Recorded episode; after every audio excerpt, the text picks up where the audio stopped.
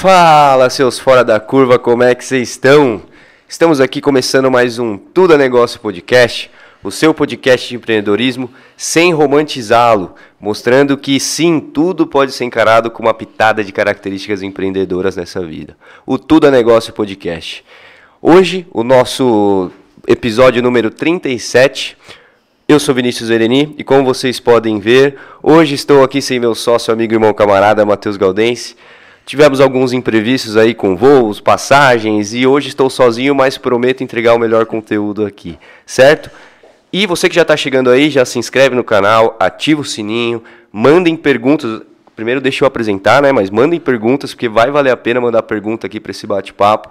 É, segue a gente no Spotify, é, dá uma olhada no nosso curso também que está aí. O que mais que eu tenho que falar? Acho que é mais, é mais isso, né? Mas hoje estamos com uma convidada aqui de um mercado muito interessante. Um mercado que mistura ali um pouco de necessidade com desejo. Esse desejo aí um pouco mais forte aí no, no, nos fãs de, de caprichos, né? Geralmente as mulheres, ela comentou aqui comigo também que o público forte, 98% ali quase, são mulheres. E eu tenho certeza que, a hora que eu falar aqui, vai te, te vir uma lembrança de um, um lugar que você com certeza frequentava na sua infância, que marca isso, né? E é um mercado que cresceu muito durante a pandemia, de 2020 para 2021 foram quase 30% ali de crescimento. É, a, a, nossa convidada aqui é, é especialista nesse mercado, tem muito conteúdo, tem mais de 250 mil seguidores lá no Instagram, bateu 150 mil inscritos lá no YouTube e é o segmento de papelaria. Tenho certeza que agora, nesse momento, vem uma lembrança de uma papelaria que você foi ali na sua vizinhança quando era criança, que você comprava suas canetas, suas canetas coloridas, ou até mesmo material escolar. Todo mundo já passou por isso. Então, com vocês, a empreendedora Raíssa, da Papelaria Judá. Olá, muito bem-vinda. Muito obrigada. Foi bem na apresentação? Convite. Foi bem, achei até que ia sair outra pessoa aqui de baixo. Falei, Nossa, quem que é tudo isso? Veio vir outra pessoa? Obrigada pelo convite. Muito bom ter você aqui, viu? Porque a gente gosta, igual eu comentei com você em off aqui, de estar tá falando de todos os mercados. Então, é um mercado interessante porque é, cresceu muito no, nos últimos anos, igual eu comentei, mas sempre existiu, né? Não uhum. é um negócio novo né? É. A gente, você praticamente reinventou o, um, mercado, né? Com mais um grupo aí, bastante gente, graças uhum. a Deus. Não, com certeza. E é, é interessante, eu tenho muitas curiosidades. E aproveitando só, pessoal, não se esqueça de se inscrever no canal. E agradecer aos nossos patrocinadores aqui, ó, WBGT, assessoria de performance, marketing de resultados, você que quer dar um gás na sua empresa na internet, dá um toque neles aí, e também a LP Capital, assessoria de investimentos voltada à criptomoeda. A partir de mil reais você já pode investir lá. Então, dá um toque nos caras que é importante diversificar. Mas é legal falar que é para diversificar, não é pegar o dinheiro do aluguel, o dinheiro da conta de luz e colocar lá. Mas dá um toque que é bacana o, o, o trabalho deles. Perfeito. Raíssa, eu queria começar do começo, como a gente fala aqui, entender da onde surgiu a Raíssa empreendedora, né? Uhum. E também como que você entrou nesse mercado aí, já desde criança já sabia que queria ser empreendedora, como é que foi essa história? Legal. A minha mãe fala que quando eu tinha quatro anos, uma vez eu pintei umas pedrinhas assim, coloquei em cima de um banquinho e quem passasse ali, que era ela e o meu pai, eu ia capturar ali para fazer a venda. Então, desde muito, isso ela disse que eu tinha quatro anos de idade, né? Era em Recife, eu, eu me mudei de lá. É Recife, em Pernambuco, né? Eu me mudei de lá aos cinco, então é possível que eu tinha quatro mesmo. Sempre, gost... sempre fui muito comunicativa. Vendia pedra, então. Vendia pedra, você viu? A gente vende até avião caindo aqui. e aí a gente... Eu lembro que nessa época eu já vendi outras coisas na escola, né? Suco, revistinha do Avon, esse, esse tipo de coisa toda, né? E sempre fui uma colecionadora, né? Para não dizer assim uma acumuladora, porque eu comia uma bala que eu achava bonita a embalagem ou até aquelas luvas de copo, sabe, do quando você vai no Burger King, aí eles fazem uma coleção especial daquele daqueles sorvetes e Sei. eu achava que aquele momento era especial, eu guardava essa luva de copo, atrás eu escrevia agosto de não sei que lá. Achava que estava ali colecionando memórias, né? E a primeira vez, a primeira vez que eu comi um bombom da Lindt, eu guardei. Então eu sempre fui guardando papéis que eu achava bonito. É... Mas para vender também? Não, esses aí eu era versão de colecionador. E também, né, ganhava um dinheiro da minha avó, do meu pai, e acabava é, comprando papel de carta, adesivo. Então a papelaria sempre foi um ambiente que eu frequentei. Uhum. Só que, na verdade, depois de um tempo isso se perdeu. Eu comecei a fazer faculdade e eu achava que eu ia ser uma profissional de carreira, né? Eu trabalhei numa, numa multi. E aí o meu sonho era crescer ali dentro, né? Ter, é, obviamente, virar gerente, coisas... Você se formou?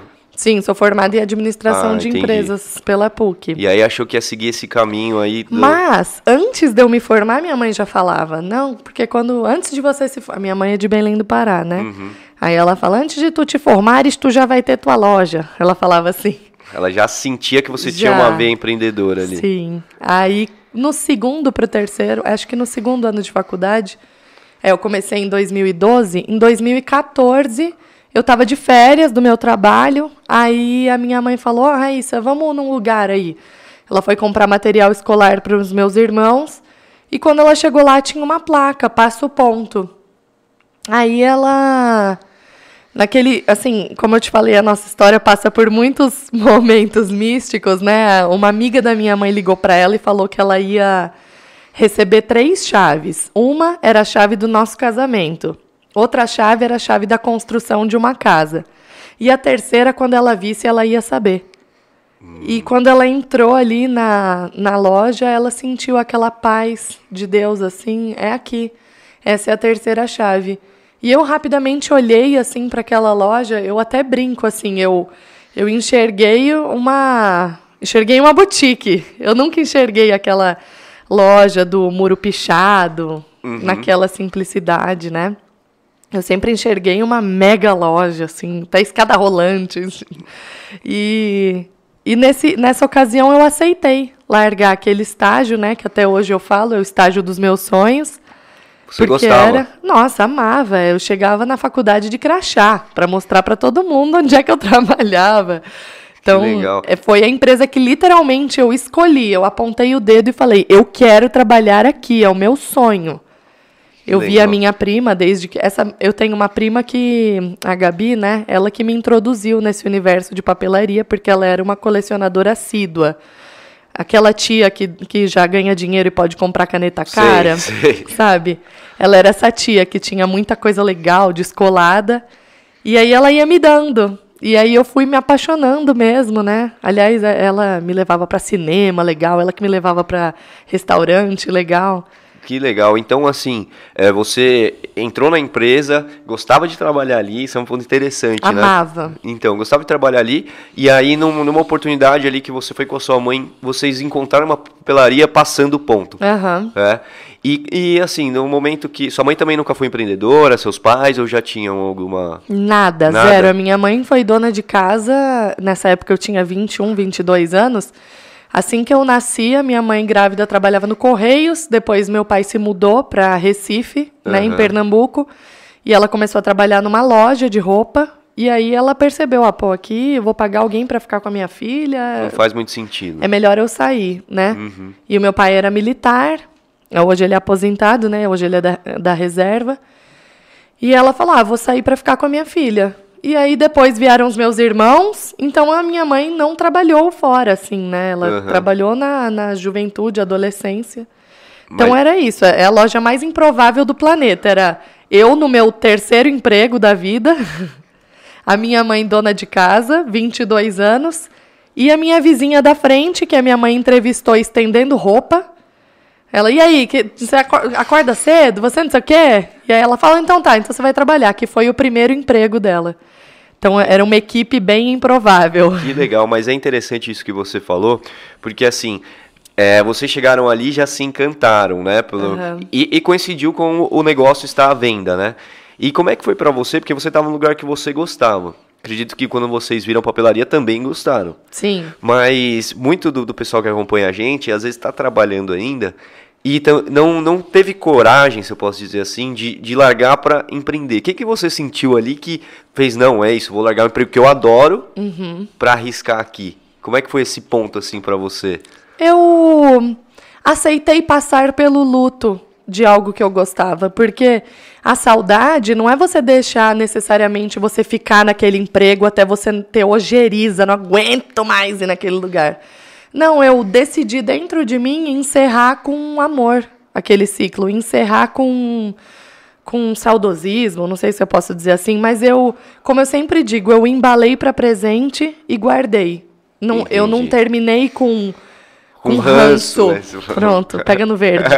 eu não terminei com ranço, eu terminei com, com realmente assim. Eu chorei a manhã inteira que eu fui pedir as contas. Eu tinha. A gente comprou a loja. Eu fiquei noiva num sábado, dia 8. E a gente assinou o contrato da loja na segunda, dia 10. E eu tava de férias. Eu só voltei para o trabalho dia 23. Dia 23, eu chorei a manhã inteira.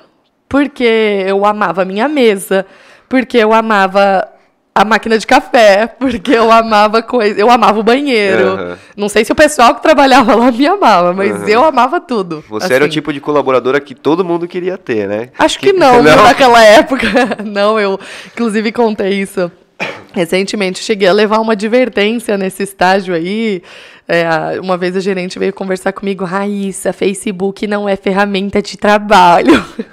então eu acho que eu não era assim uma, uma estagiária muito domável, para falar a verdade, mas aquela empresa de fato era porque eu fiz inglês a vida toda. Uhum. Então é, o meu sonho era trabalhar falando inglês. Que é isso que eles incutem na sua cabeça, né? Sim.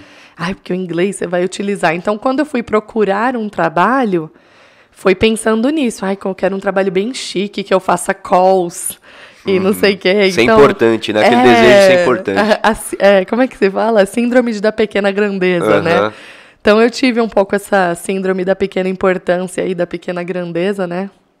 E aí eu desejei isso, né? E, e amei esse uhum. trabalho, mas eu chorei a manhã inteira. É, mas é um ponto importante, assim, que você falou, que você guardou boas lembranças. Mas e aí o ponto, assim, você sentiu muita aquela transição da insegurança de que, ah, tem um trabalho legal, tem uma projeção ali, pode ser que eu cresça, né, continuando, tudo mais. Vou largar para empreender, que é algo que não é certo, né? Uhum. A gente tem um frio na barriga geralmente, mas como é que você lidou com isso, assim? Você é, teve esse pensamento? Aqui é certo, vou pro duvidoso. Você teve esse. Eu estava num momento privilegiado da minha vida porque eu morava com os meus pais. Então, quando eu consegui esse emprego nessa multinacional, foi um salário que eu pedi para Deus, né? Inclusive, quando eu entrei na empresa, não era esse salário. E um mês depois que eu entrei, se tornou. E não tinha vale-refeição. E um mês depois que eu entrei, se tornou. A gente até fala que foi por causa da minha oração que todos os estagiários passaram a, a ter esse benefício, porque a empresa estava completando 100 anos no ano que uhum. eu entrei, então coincidência não foi. Uhum. E quando eu fui sair desse emprego, a minha mãe falou: "Por quanto você sairia de lá?" E eu ganhava 1.250 nesse estágio, né? E eu falei: "Por 2 mil." Então a minha mãe naquela época, eu reconheço hoje que ela aceitou ficar sem salário e ela não recebeu o salário pelos próximos aí dois anos e pouco, para que eu pudesse ter o salário que ela falou, porque eu pensei, bom, eu vou casar. É, acho que na época o Gui também ganhava mil e pouco, né? É, o Guilherme, meu marido, está é, aqui, está pessoal. Aqui, marido, sócio. Sim. Muito bom. E, e, aí você você estava nesse objetivo de casar, então você precisava desse precisava. salário. Precisava. Né, então assim. eu falei para ela, ó, eu saio do meu estágio por um salário de dois mil e aí ela aceitou pagar dois mil. Acho que ela nem sabia que na época aquela empresa não podia pagar dois mil, porque a gente vendia 10. Uhum. Era uma loja que vendia 10 mil. Você vai falar, nossa, mas 10 mil é uma grana que eu queria. Pode ser que alguém. Sim, só que eu tinha que pagar aluguel, uma estagiária, tinha que pagar os dois mil para mim, então. E, vem, e comprar produtos para vender, né? Sim. Porque aqui, né, como na Cato, né? Vocês também precisam comprar para vender, né? Uhum. Sem o, o, objeto da venda, não tem como faturar. Então era realmente uma coisa que, quando a gente comprou a papelaria, disseram pra gente que ela vendia até 18 mil. Né? E a gente, nossa, encheu os olhos. 18 mil é ótimo, né? E, e, na época eu percebi que nem 18 seria, seria ótimo. Então a minha primeira meta foi pegar aquele faturamento de 10 e levar para 20, 25. Que legal. Essa foi minha primeira meta, né? Que, que legal. E, e, duas coisas muito legais que você já falou. Eu vou, vou dando umas pinceladas aqui pra gente extrair o máximo disso. Que é o quê? faturamento não é lucro, né? Aham. A gente já vê aí mu- muitas pessoas às vezes acabam se perdendo nessa. Ah, mas é, a- gente vê até bastante é, referências do mercado que falam uma frase que é interessante, né? Faturamento é luxo, né? É número de, de perfumaria. O importante é quando Exato. sobra. Né, no, no final do mês. E, e a outro ponto importante é quando você, é, não passei por essa experiência ainda, adquirir um negócio, né? Você provar, a pessoa te mostrar, falar que é uma coisa e você às vezes vê ali, Sim. não é bem assim, né? Vocês passaram por isso, então, tomou Não, um susto. Eu passei por uma situação até bem preocupante, porque hoje em dia, a única vez que eu avaliei para comprar uma empresa, eu entendi que eu tinha que fazer uma pergunta quando você fosse comprar um ponto. Me mostra aí os balanços. Porque por mais que a pessoa diga, eu tenho 10 mil aqui na conta e os 10 mil são seus, você tem que ver quanto aquilo está registrado, porque a sua conversa com aquela pessoa não importa. O que importa são os números contábeis. E quando eu fui ver, a gente estava no balanço patrimonial é, negativo, né? Mas não porque a empresa não dava lucro, mas por uma falta de não enviou o registro correto para a contadora. Entendi. Então hoje eu vejo assim, é, até nisso foi foi a mão de Deus de não ter deixado a gente ver quanto estava o balanço patrimonial, porque eu não teria comprado uma empresa no negativo. E eu sei que não foi má fé por Sim. parte dos vendedores, foi tipo assim, não enviou os Sim. dados. E também né? falta de conhecimento, muitas vezes, né? A gente vê muito isso no, no empreendedorismo, porque, principalmente igual a gente, começou no fundo de uma garagem, você também. A gente não tem conhecimento de tudo, vai aprendendo na caminhada Aham. o que é necessário fazer. Então, não necessariamente foi uma fé, realmente a pessoa às vezes não sabia Não, que não, tinha. sa- não foi má fé. Pelo É. contrário, eles me ajudaram muito naquele Aham. começo. Mas eu percebi que até o estilo empreendedor do casal que me passou era outro, era muito mais conservador, era muito na caderneta. E eu já, naquela época com 22, né, em 2014, eu já não usava um papel. E eles eram muito no papel e tal. E tem um negócio que até hoje, né, eles são do, do ramo de carros, né? É oficina mecânica e loja de autopeça. O negócio deles, inclusive o filho dele, que, eu, que era criança quando eu comprei a loja, hoje tem uma loja de carro. Um pátio até bem legal, né? Com bastante carro. Então, é, vai bem para eles. Mas não era nem o meu estilo, né? Aham. Nesta caminhada, é muito engraçado que com 22 anos eu acho que eu também não tinha muita consciência de identidade. Quem sou eu, o que eu quero para mim, o que eu tolero, o que eu desejo, né? E o que eu não tolero e não suporto, não deixo passar. Nem eu tinha consciência dessa identidade pessoal. Mas engraçado que conforme a sua empresa vai crescendo, é necessário que você passe por perguntas pessoais. Eu lembro uma situação muito icônica assim que aconteceu. É, a gente tinha a loja em um ponto desde que ela abriu, né? Então já era se estava na mão da- do outro casal há dois anos, vamos supor aí que estava nesse ponto já há quase seis anos a loja, né? Certo. Olha, eu não, eu não vou me apegar aos números, Sim. mas estava há mais de três anos em um determinado ponto. E por uma situação ali que a gente foi passando com o, o proprietário e tal, a gente sentiu a necessidade de, de mudar para um salão maior e tudo mais. Então chegava um mês, ah, agora aumentou mil. Aí chegava no outro mês, não, agora não pode mais fachada. No outro mês, não, agora tem que respirar só dez vezes, entendeu? E aí a gente foi vendo que Deus estava fechando aquela porta ali e abrindo em outro lugar. E quando a fachada daquele lugar foi sendo reformada, enquanto nós estávamos no prédio. Hoje eu sei que para que eles utilizassem, porque ali onde a gente saiu, na, no sábado seguinte foi aberta uma outra papelaria, né? Hum, entendi. E, e eu lembro que a fachada era preta. Então, por que a fachada era preta e o logotipo Judá era branco? Eu fiz toda a minha comunicação em torno da fachada que havia sido colocada ali. Entendi. Então, o dono do prédio colocou preto, eu fui lá e coloquei um Judá branco, que seria o que traria mais destaque. E aí eu fiz o meu cartão de visita preto, eu fiz tudo preto, Começou a trabalhar em cima dessa identidade mesmo. quando a gente foi se mudar e eu comecei a desenhar, eu mesma fiz a. Eu encomendei o logotipo da loja, mas é, a fachada tal, eu que desenho. Os cartões de visita, toda a parte de identidade e tal, Sim. né? E eu fazia preto e eu olhava e falava, cara, não é isso. Cara, não, não me vejo aqui, não, não é possível. E aí eu lembro que em um momento a minha mãe falou, qual que é a sua cor preferida? E eu lembro que o meu quarto, eu morei em três casas diferentes eu comprei a mesma tinta, que era uma tinta verde água. Então, tanto na minha casa de Santa Catarina, quanto na minha casa é, aqui de Campinas e tal, era sempre verde água. Eu falei, cara, minha cor é verde água. Aí a minha mãe falou, põe aí a fachada verde água. Que outra cor que tu gosta? Eu falei, gosto de rosa. A gente colocou rosa e para ter uma terceira cor, né? Porque em design, sempre que você tem uma tríade de cores é mais favorável, né?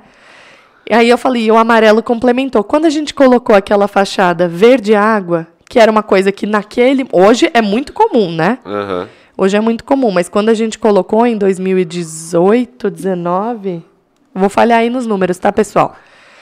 Não era tão comum. E aí eu coloquei e parece que assentou assim, tipo, parece que eu me olhei no espelho. Era como se sair daquela fachada preta com amarelo, que era algo meio que imposto, Aham. né? Para um lugar onde eu escolhi a cor, foi como se eu tivesse assinado a minha identidade Perfeito. pela primeira vez. E também, se for parar pra pensar, né, uma papelaria que trabalha tanto com cores, coisas diferentes, né, ficar numa cor preto, às vezes não faz tanto sentido, né? Aham. E você comentou que quando vocês ali assumiram a, a papelaria, você já tinha o objetivo de sair de 10 e ir para 25 de, de faturamento.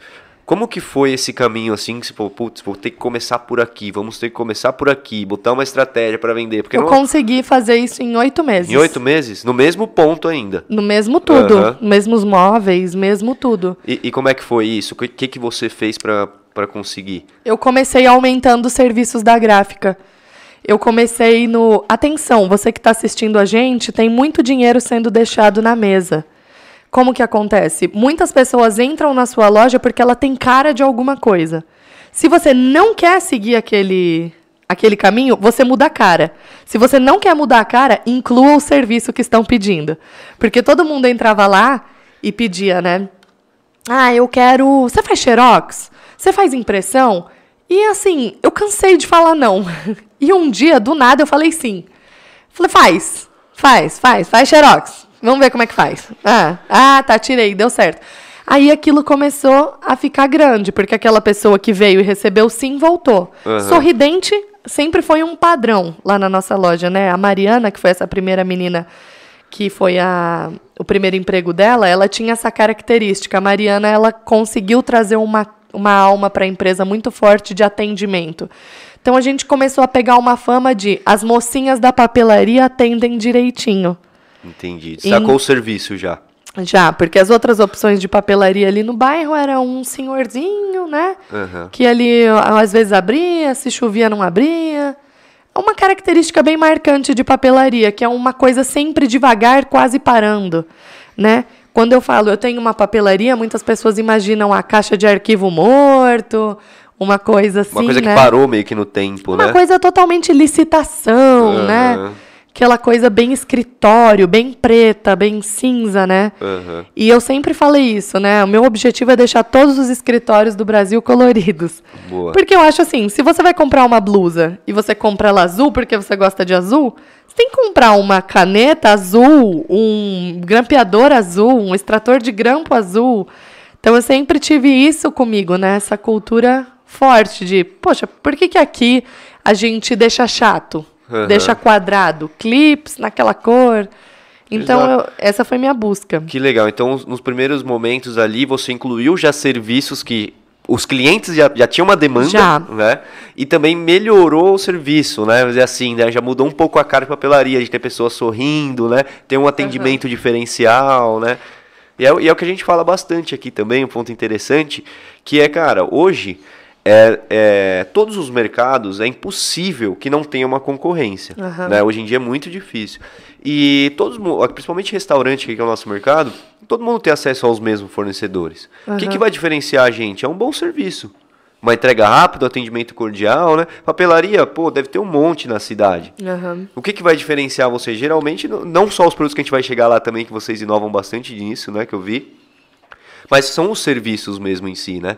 E aí, você, colocando isso daí, já assistiu uma diferença brutal ali na, na caminhada. Foi só, só readequando produtos e também nessa época o meu foco era o casamento, né? Como eu falei, eu fiquei noiva no dia, assinei o contrato da papelaria dia 10 no sábado anterior foi nossa festa de noivado, né? Então eu pa passava muito tempo ali na loja fazendo as minhas coisas do casamento, o meu convite, o meu chá de panela e por vezes o cliente chegava, aquilo ali estava ali em cima, né? Aí o cliente uma vez chegou, uma cliente perguntou: "Nossa, vocês também fazem parte de papelaria para festa, gráfica?" Olhei para a mesa assim, eu falei: "Faz." Nossa, como faz? Gente, todo dia, olha, tem um dia aqui que não faz. Não perde uma oportunidade. É né? só o que eu faço. E aí ela já orçou ali uma festa para o filho dela de um ano e tal. Naquela época, aliás, é, eu fui muito burra porque eu coloquei o custo do papel, uma festa gigante, perdi horas ali, cobrei tipo 40 reais, sei lá. E aí eu lembro que, inclusive, passar tantos perrengues assim na parte gráfica foi o que me trouxe todo o meu conhecimento hoje em precificação, sabe? Foi onde eu aprendi ali que, peraí, eu não posso cobrar. Se eu paguei dois reais na folha de um papel especial e a pessoa vai querer colocar 30 tagzinhas aqui dentro, eu não posso cobrar é, esse valor. E aí eu aprendi, peraí, então de 30 a 50 tags dentro de uma folha, eu preciso cobrar 20 reais só o corte. E isso aí é uma coisa que eu aprendi que também eu não preciso detalhar para o cliente. Por exemplo, ah, você quer fazer uma tag? Fica dois reais do papel, 20 reais do corte, não sei o quê. Eu pegava, aí o que, que eu fiz? Montei uma tabela e mostrei para as minhas atendentes. Pessoal, quando o cliente vier falando que ela quer uma tag para convidado, você vai lá na parte de casamento e olha, tag convidado. Tá, e tá por quantidade. Então, esse foi um insight que eu tive. Assim, eu não preciso explicar para o cliente como eu vou fazer, o que eu vou fazer. Preciso entregar para ele o que ele quer com velocidade. Ele quer tag de casamento? Vai lá na página. Para a gente, é o mesmo papel que se ele vier aqui, ele vai fazer a impressão de dois reais. É o mesmo papel. Mas se ele veio aqui pedindo a tag de casamento, eu já sei que eu vou precisar fazer no papel X, eu já sei que eu vou precisar de um dia útil para recortar, um dia útil para realizar as 90 impressões. Então a gente não precisa dificultar. A gente tem que facilitar, só entregar o que ele deseja, né? E aí eu comecei a levar essa papelaria desse faturamento aí, vai. É que 10 era um mês muito ruim. O normal uhum. era 14, 15 de levar desse faturamento somente com o acréscimo dos serviços, que era o dinheiro que eu já deixava na mesa. Era um dinheiro que a gente não ganhava por falta de dizer sim. Uhum. Né? Eram os nãos que vocês diziam para os clientes. Exato. Que diziam antes, né? Do, quando o ponto era fechado, porque o casal anterior não tinha o mesmo domínio de impressora, não sei o que, não sei o que lá. E aí foi assim, depois eu comprei uma impressorinha melhor, depois eu comecei a achar que entalava muito papel. Eu peguei uma máquina que tinha uma performance maior. Fui mudando um pouco a mentalidade, tipo, pô, mas é 200 reais o aluguel de uma máquina, sendo que eu posso comprar uma e pagar 150 parcelas. Eu falei, peraí, mas e o tempo que eu vou levar caçando toner? E o tempo que eu vou levar para procurar aquela peça abençoada que. Outra coisa, eu aprendi a importância do contrato. Foi lá, entalou a minha máquina, tá dando 42 horas de contrato, fornecedor, a, a empresa que me aluga a máquina ainda uhum. não me entregou, eu começava a ficar no pé. Cadê? Cadê? A gente tem contrato, não sei o quê. E você via o rigor deles de cumprir. Então, eu não perdia tempo Sim. procurando insumos para máquinas e cotando toner, e eu fixava ali meu valor. O valor do toner ele muda de acordo com o dólar. Se o dólar mudasse, a empresa da da impressora, o que aconteceu, ia precisar me fornecer os mesmos suprimentos ao mesmo valor. Ah, interessante isso. Então são vantagens que antes eu pensando diferente, com outra mentalidade, não colocava no papel. Depois eu entendi que a loja que com, o, com a a loja que o cliente não pode contar com ela, porque ele chega lá e diz: "Ah, e hoje quebrou". Ah, e hoje não tem toner. Ah, e hoje não tem papel. Não, hoje tem papel, tem toner e a atendente não veio. Então eu fui entendendo que a coisa mais valiosa para o cliente era o sim. Eu posso contar com você. E eu fui começando a colocar isso é, monetizando. Uhum. Aí tinha uma. essa, essa é boa. Nunca contei isso. Olá. Tinha uma. Tinha uma. Podemos chamar de gráfica. Uhum. Né, atravessando a rua. E aí eles vendiam, tipo, a nossa cópia era 25 centavos, lá era 20. E durante muito tempo a gente recebeu cliente que, que pechinchava. Ah, mas ali do lado é 20. Ah, mas ali do lado é 20. E algumas vezes a gente falava com. Eu sempre orientei uma comunicação positiva lá na loja. Nunca vai falar, então vai lá e faz, que é a nossa vontade, né? Uhum.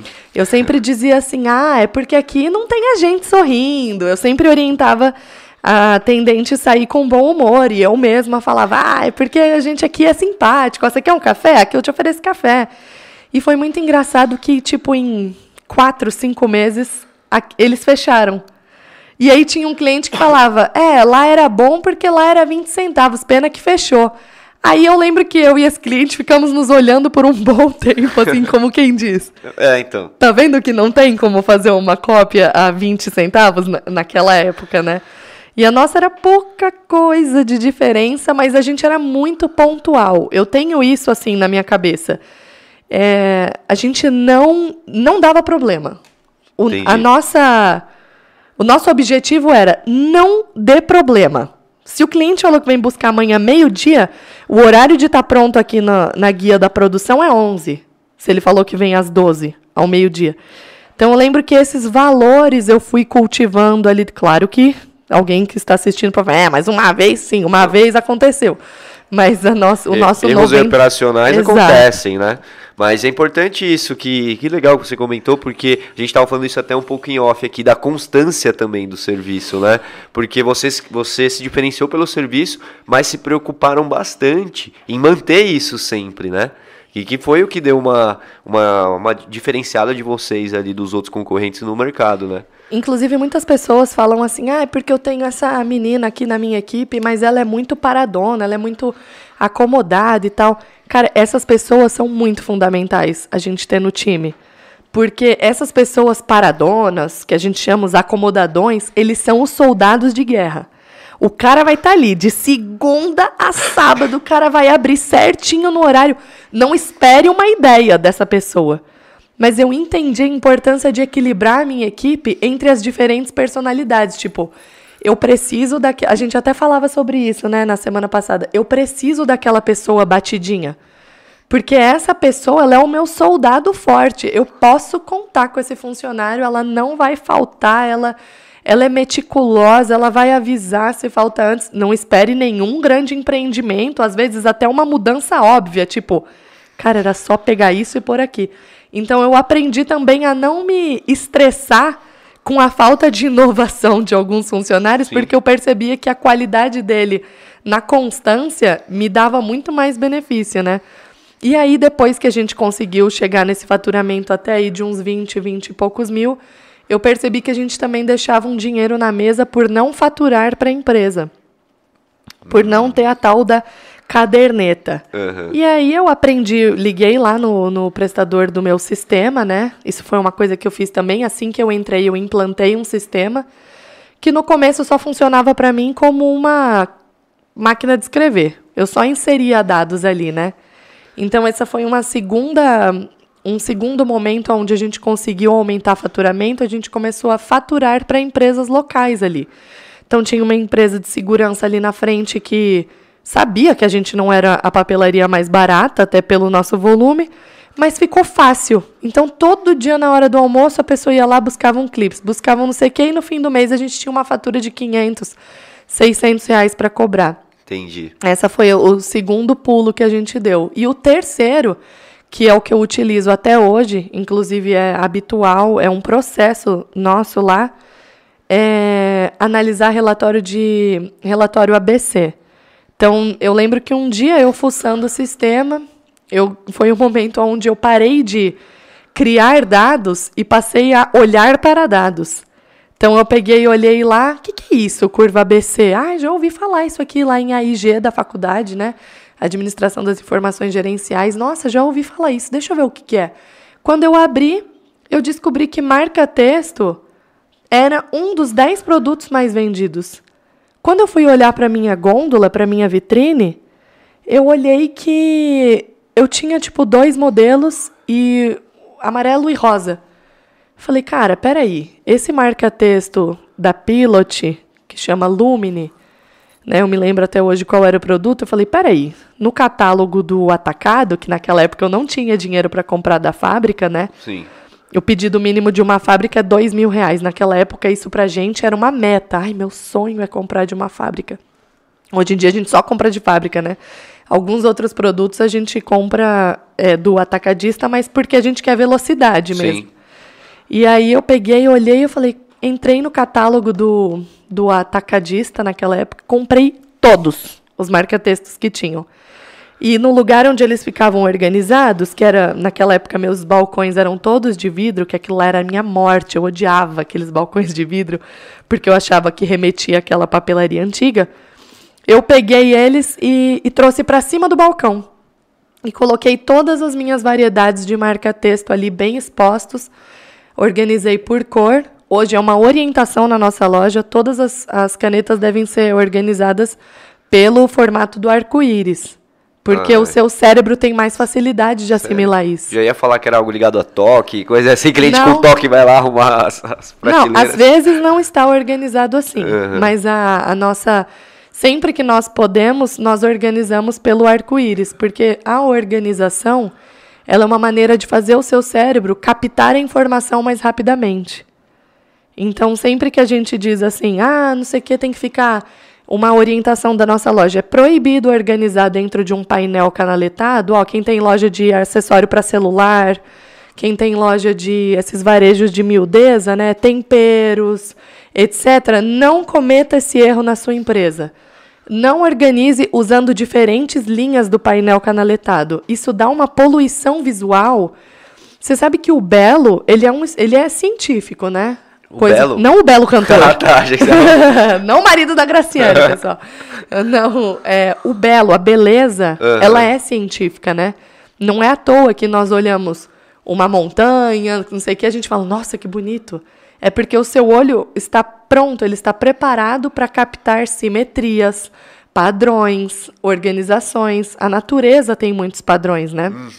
Então, isso, quando você consegue transferir esse setup que o seu cérebro já nasceu assim, tanto que quando você vai organizar uma, uma barca, eu imagino que tenha uma lógica. Sim. Né? Você tem que não pode colocar os mais altos e aí os mais baixos e deixar uma coisa assim. Você tem que ter uma cadência, Aham. né? Você tem que ter do menor para o maior, ou em triângulo, ou em, enfim, é, pirâmide invertida.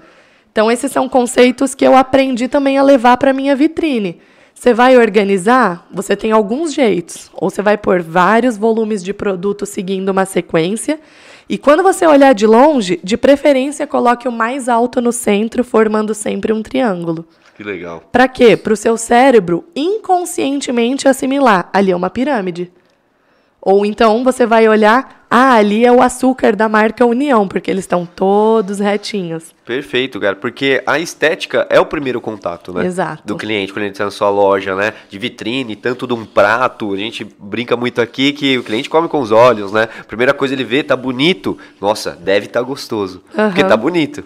Né? E a mesma coisa, a mesma lógica se aplica para lojas, né? Que é o que você está comentando. Que aula nesse sentido aí, porque é, é diferencial, né? Você ter algo organizado. Tanto que até um ponto interessante que eu vi recentemente comentando, que os mercados também agora estão trabalhando forte isso, que há um tempo atrás era algo que poucos faziam, né? Em mudar o formato das coisas na prateleira, Aham. né? É, estocar de maneiras empilhadas e outro, outros em pé, tudo mais, fazendo desenho com os logos, e isso Sim. converte muito mais em venda. É, né? isso é um conceito que chama visual merchandising. Então, existem profissionais que cada marca envia para o mercado para que, por exemplo, vamos pôr a Procter Gamble lá, a Aham. P&G, ela vai e envia para que a pessoa possa organizar todos os shampoos ou todas as pastas de dente de uma maneira correta e muitas vezes diferente da do concorrente, para que aquilo já chame atenção simplesmente pelo alinhamento ou por a marca determinada não paga por um repositor exclusivo, então tem sempre uma fileira só e as outras duas faltando.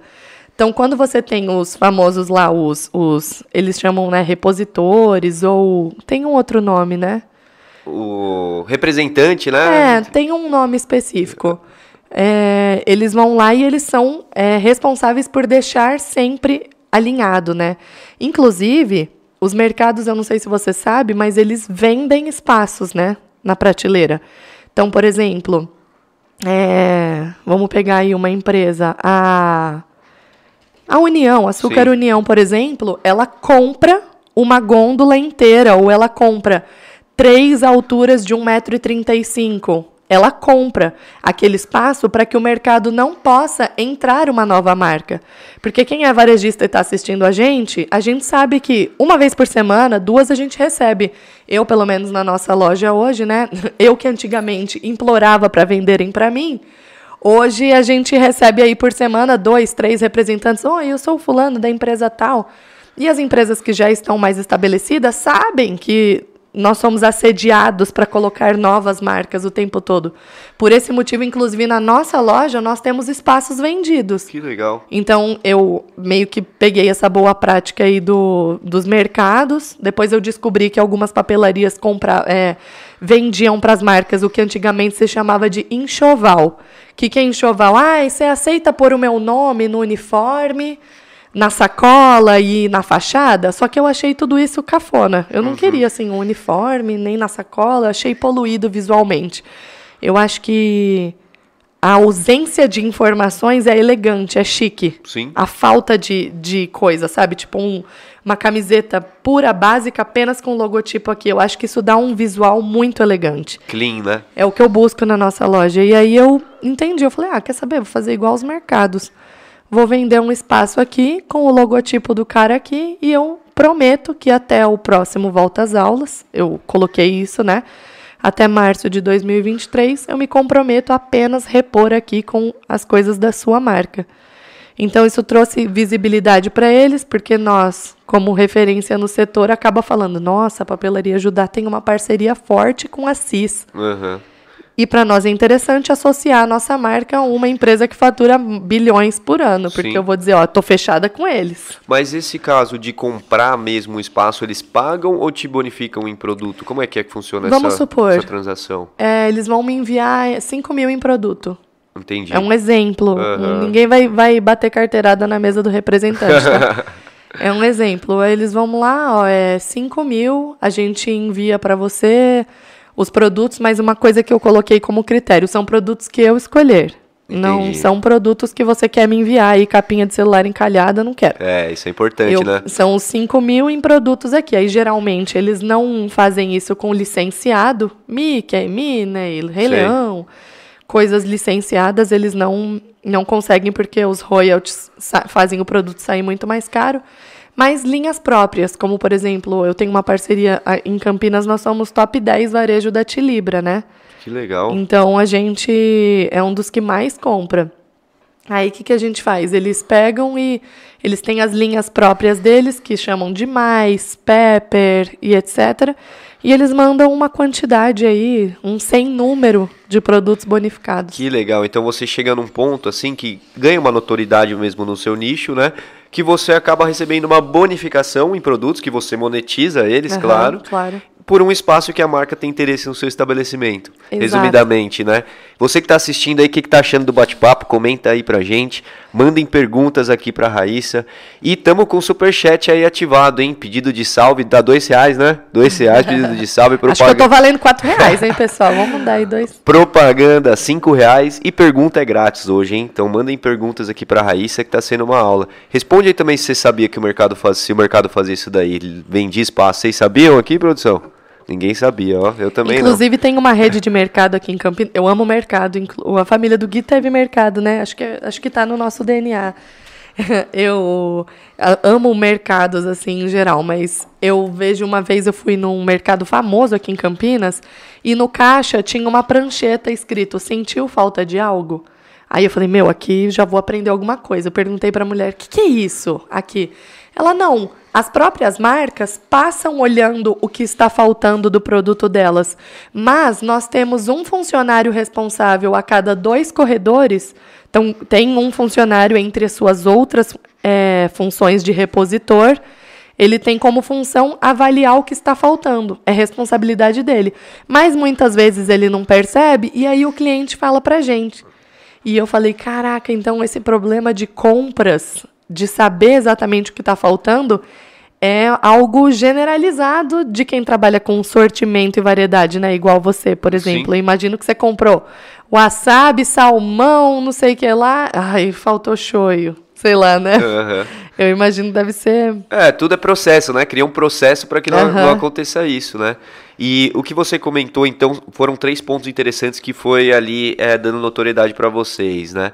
O último foi que você falou de organização de prateleira, essa parceria com marcas. Isso foi que ano, assim? Que ano que a gente tá? E quando, você, quando vocês começaram a avançar o negócio, sentiram que estava tracionando ali? As três dicas que eu dei pra, para começar a sair do faturamento de 10, 15 mil e ir pro de 25, 30 foi primeiro dizer sim. A segunda foi. Meu Deus, alguém que está assistindo aí já diz a segunda. Ah, dos, dos serviços, né? Aumentar os Serviços. serviços e fazer o faturado. A Sim. primeira foi dizer sim, Isso. aumentar os serviços. A segunda foi o faturado. E a terceira foi análise de relatório ABC. Isso que eu te falei já foi recente. Foi Aham. para abrir a nova loja. Entendi. Eu percebi que assim, eu tinha um quarto do dinheiro necessário para abrir a loja. E como eu te falei, né? A segunda unidade, no caso. A segunda unidade. Todo, aliás, o site também, né? A gente já foi para o site, já era em um lugar, depois a gente se mudou para um ambiente três vezes maior. Nenhuma dessas coisas eu tive dinheiro, tá, gente? Foi uma coisa assim. é, você me perguntou no começo, né? Ai, você sentiu medo do risco? Eu sinto medo todo dia. Se eu parar de postar, se eu não colocar o link nos stories, eu paro de ter fluxo no meu site, eu paro de ter gente. Eu tenho que estar sempre de olho o que, que os concorrentes, amigas minhas de papelaria, estão fazendo na Shopee para que eu possa fazer melhor. Porque se eu fizer igual, fica. Ou eu ou ela, eu preciso fazer algo que seja melhor. Sim. Então, o medo, ele faz parte da experiência de ter loja. A diferença é, a gente vai com medo mesmo. A Perfeito. gente vai acreditando, né? Perfeito. Quando a gente mudou o site em primeiro lugar, eu peguei um aluguel de 700 reais, né? Eu imaginava assim, eu falava, cara, não vai dar. Mas é muito engraçado que esse momento onde você, como a gente diz, né, coloca o pé e Deus põe o chão, é muito engraçado como nesses momentos a gente percebe que pelo seu comprometimento com o risco é que você passa a se empenhar. Então, muitas vezes você diz: "Ah, eu não tenho dinheiro para casar. Primeiro a gente vai comprar um apartamento. Primeiro a gente Esse seu primeiro a gente vai alguma coisa, ele é justamente a falta de foco. Porque no momento em que você diz: "Não, agora nós vamos trocar de carro", e aquilo passa a ser uma meta real, você passa a res... eu pelo menos, né, eu sou muito hiperfoco. Eu passo a respirar aquilo. E de um valor que anteriormente parecia que não ia dar, ah, esse aqui não vai dar, não vai ser possível. Sempre entra, ah, não, a fulana resolveu fazer uma compra que não estava prevista. O ciclano, isso está acontecendo na sua vida agora mesmo. Dinheiros imprevistinhos entrando. 30 reais, 40 reais que você não contava, 150 que você deixou de gastar. Isso está acontecendo agora mesmo. Só que a sua falta de foco ou a sua falta de determinação, tipo, não, agora nós vamos alugar uma sala e tirar o site que funciona numa salinha da nossa loja. Agora é o momento de a gente pegar e levar ele para um, uma sala comercial. Quando isso aconteceu, as nossas energias todas se voltaram para isso. Eu peguei estante da casa da minha mãe, sapateira, que era da, do quartinho dos fundos, tudo virou estante para produto. E no momento que eu tive lá, comecei a estar lá, eu comecei a ver que era muito desconfortável trabalhar com uma estante. Aí eu liguei para uma loja de lojas e falei, cara, quanto é que é, é prateleira para eu pôr aqui? O cara falou 800 reais. Eu falei, como paga? Ele, ah, dá para fazer em quatro. Eu falei, pô, 200 reais por mês eu consigo pagar. Então você percebe que eu já podia pagar 200 reais por mês, mas eu não estava com os meus olhos na possibilidade. Eu estava com os meus olhos para, imagina, é muita despesa. Não tem né? como, né? Aí você não quantifica, você fica no e se. É, isso é uma coisa que eu digo muito. Quem é empreendedor tem que tirar do seu vocabulário o teria, o faria, o e se, mas e quando. Cara, isso é tudo. Todos os seus pensamentos que começam com e se são fruto de ansiedade. Quem é empreendedor, ele é fazedor. O e se a gente substitui por custa tanto. O mas não sei se vai dar, a gente substitui por dia tal dá. Isso é uma meta. Uma meta é o quando, por quê, para quê e com quanto. Isso é uma meta. Perfeito. É, Meta Smart, né, também, Aham, né? Modelo E- Smart. É exatamente isso, a gente vê, é muito comum, né? A gente sempre colocando, eu digo a gente, de modo geral, né? Colocando obstáculos que às vezes não, não existem, ou se existem, são fáceis da gente driblar, né? Tudo por um receio, uma ansiedade, Aham. como você falou, de fazer a, a, a coisa acontecer, né? E o site, para quem não entendeu ainda, hoje a Papelaria Ajudar tem duas unidades, né? Físicas, Físicas. e um centro de distribuição que também é operado o site ali, né? O centro de Aham. distribuição do site para as lojas e tal. O site veio da, da demanda da pandemia ou vocês já tinham antes da pandemia o site? Nós inauguramos o site 22 dias antes do anúncio do fechamento da cidade de Campinas. Caraca, acertaram nesse, nesse, lado, né? De estar ali já. Eu tenho um comunicante. É, bem que você falou mesmo. A gente tem um comunicante com informações privilegiadas, mas eu sentia no meu coração que mais do que tudo que eu precisava, assim que passasse aquele volta às aulas, todo volta às aulas funciona pra gente, sabe como no videogame quando você tá com um carrinho e ele passa numa rampinha que De acelera? Exato. Ele é ou aquele poder que te imuniza. O volta às aulas ele funciona pra gente todos os anos, sempre funcionou como um propulsor. A partir de cada volta às aulas, a gente tinha um, um aumento e até hoje a gente percebe esse aumento de 10 a 15% no faturamento mensal fora da sazonalidade. Certo. Então, até hoje é assim. Hoje a nossa empresa é de, por exemplo, 2014 para 2015, ela cresceu 40%, 2015 para 2016 ela crescia tipo 80%, teve ano que a gente cresceu 120%, Legal. né? Hoje, como a gente entende que a nossa loja física já chegou numa maturidade, essa loja da Baden Powell, né, aqui na cidade de Campinas, hoje ela já não cresce, mas ela cresce sim de acordo com a inflação, porque isso é necessário. Às vezes você vê, ah, mas a minha loja cresceu 5%, é, mas a inflação foi de 15%, É. então não houve crescimento, né? Então, essas são coisas que eu aprendi a olhar ao longo dos anos. Mas o que, que você tinha. Eu respondi? Não, o que eu tinha. acho que você respondeu em partes, mas é, a- você falou que a- o site, eu tinha perguntado se foi uma atacada da pandemia, mas vocês Ah, soltaram que você foi. comentou que foi um pouco antes, né? 22 dias é, antes. dias antes ali.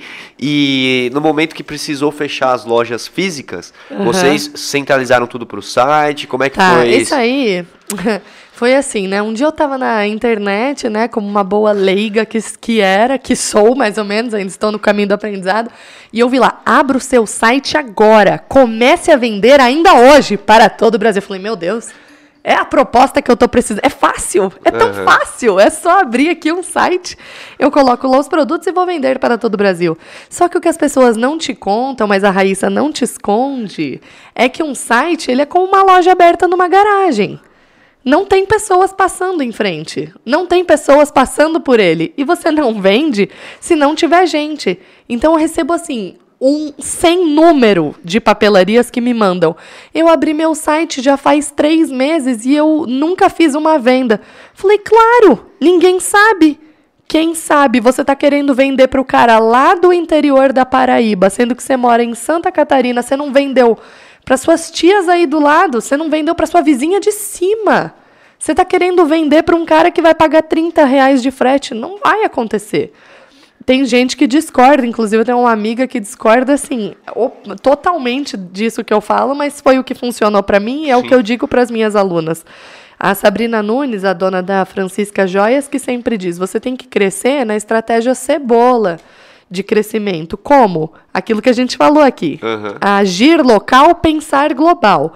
Eu vou ter um sistema de expedição com uma caixa com uma qualidade para viajar 5 mil quilômetros. Mas eu preciso vender primeiro para os meus conhecidos, para os meus parentes, para os meus clientes mais próximos, para o cliente da cidade vizinha. E você começou a oferecer o seu site como uma opção de facilidade. Então, a primeira coisa, se você não quiser pagar anúncio, que no começo é até melhor, porque para você vender você precisa ter um site de qualidade, e geralmente o nosso primeiro site não tem qualidade, o ideal é que você vá fazendo vendas testes. Entendi. Envia para a influenciadora da cidade seguinte, manda direct para ela.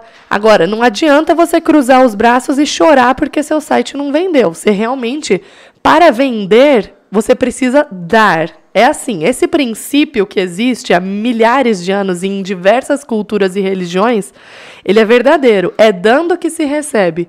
Então é muito engraçado. Ah, mas eu só botei dinheiro, eu só botei. Meu pessoal, nosso site completou dois anos agora, dia 1 de março. Eu não tiro salário. A gente não tira salário de lá, nem retirada. Então, do que, que você vive, Raíssa? Eu vivo do meu salário da papelaria ajudar um, só que muito abaixo do que ele poderia ser. E o que, que você faz, Raíssa? Eu dou meus pulos, meu amigo. Eu não moro na casa que eu gostaria, eu não tenho o carro que eu poderia, eu, é assim, foco total na empresa. Você está me Perfeito. vendo aqui arrumadinha, de roupinha bonitinha, mas é porque hoje, graças a Deus, a gente tem visibilidade em algumas plataformas, a gente monetiza o nosso conteúdo, né? Sim, muito A plataforma, bom. por exemplo, como Kawaii, como YouTube, alguns encontros que a gente faz em eventos, eles são pagos, mas essa visibilidade eu tenho agora que eu já tenho as lojas. Uhum. Ou seja, eu já precisei investir na minha própria autoridade. Eu precisei bancar e dizer, eu acredito nesse negócio. Perfeito. E agora eu tô colhendo alguma coisa. Uhum. Então, quando eu lancei e abri esse site, né, meu primeiro site foi na plataforma Loja Integrada, já respondendo, porque essa é uma pergunta muito frequente. Foi de graça e eu cadastrei lá 50 produtos, que era o limite, numa loja que tem 7 mil itens. É. Eu não preciso dizer que o que a pessoa queria nunca tinha no site, né? Seria uma. Seria probabilisticamente impossível, né? se a gente fizer uma conta aí de estatística de permuta simples, a gente vai chegar aqui. Uhum. De 7 mil para 50 é, é, pequena, né? A possibilidade do que a pessoa querer ter no meu site. E aí eu ne senti necessidade de comprar o plano maior. Mas aí eu tinha outras limitações de pagamento, outras limitações de design. E aí eu resolvi comprar o meu primeiro site e eu fui para a plataforma que eu estou até hoje, que ela é um pouco mais robusta, que é a Trey Commerce. Uhum. Também respondendo aí. Com o tempo, a gente sentiu necessidade de ter um sistema de gestão e hoje a gente usa o Tiny. Inclusive, tem cupom na Trey. É, Olá, já solta o cupom aí, pessoal. Tem cupom hein? Raíssa lá. Hoje, graças a Deus, a gente é até parceiro deles, tá né? precisando de um sistema de gestão. E até só um parênteses, parênteses nisso, que a gente, né, como empreendedor, às vezes esquece da importância do sistema de gestão, né? Igual você falou lá no começo, não deu tempo de eu comentar, mas eu acho importante. Nossa, desculpa. Não, imagina, que isso, que é isso, que é isso. É o que? A gente muitas vezes só tem um, compra o sistema e vai inserindo dados. Igual aqui com a gente também foi assim muito tempo. Só que a gente esquece de parar para analisar, que foi um é. divisor de águas ali para vocês, né? Isso aconteceu com a gente também.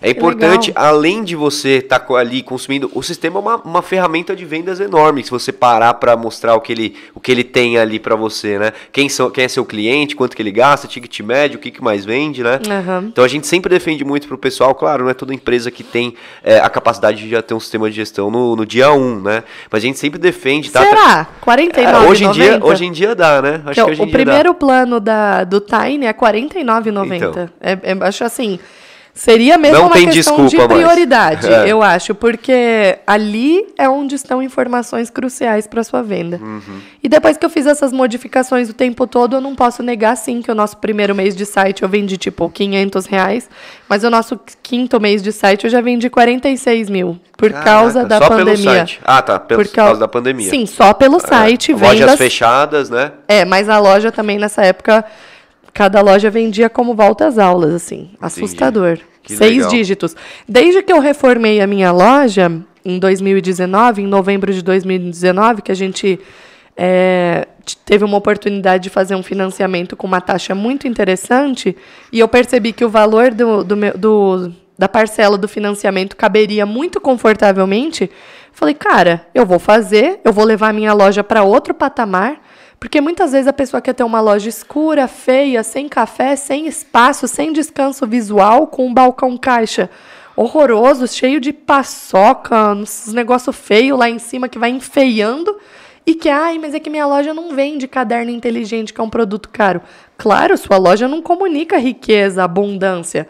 Ela comunica preço. Aí é fácil você ser trocado pelo concorrente. Muitas vezes você não vai estar tá num, num, num bairro que vai precisar que vai poder vender produtos caros. Então, sendo assim, seja o melhor cara de preço que você Sim. pode ser dentro do seu bairro. Então, tem que analisar aí o Perfeito. bairro que você está e dar uma carinha, de repente, de mercado, uhum. que vai passar aquela sensação de volume.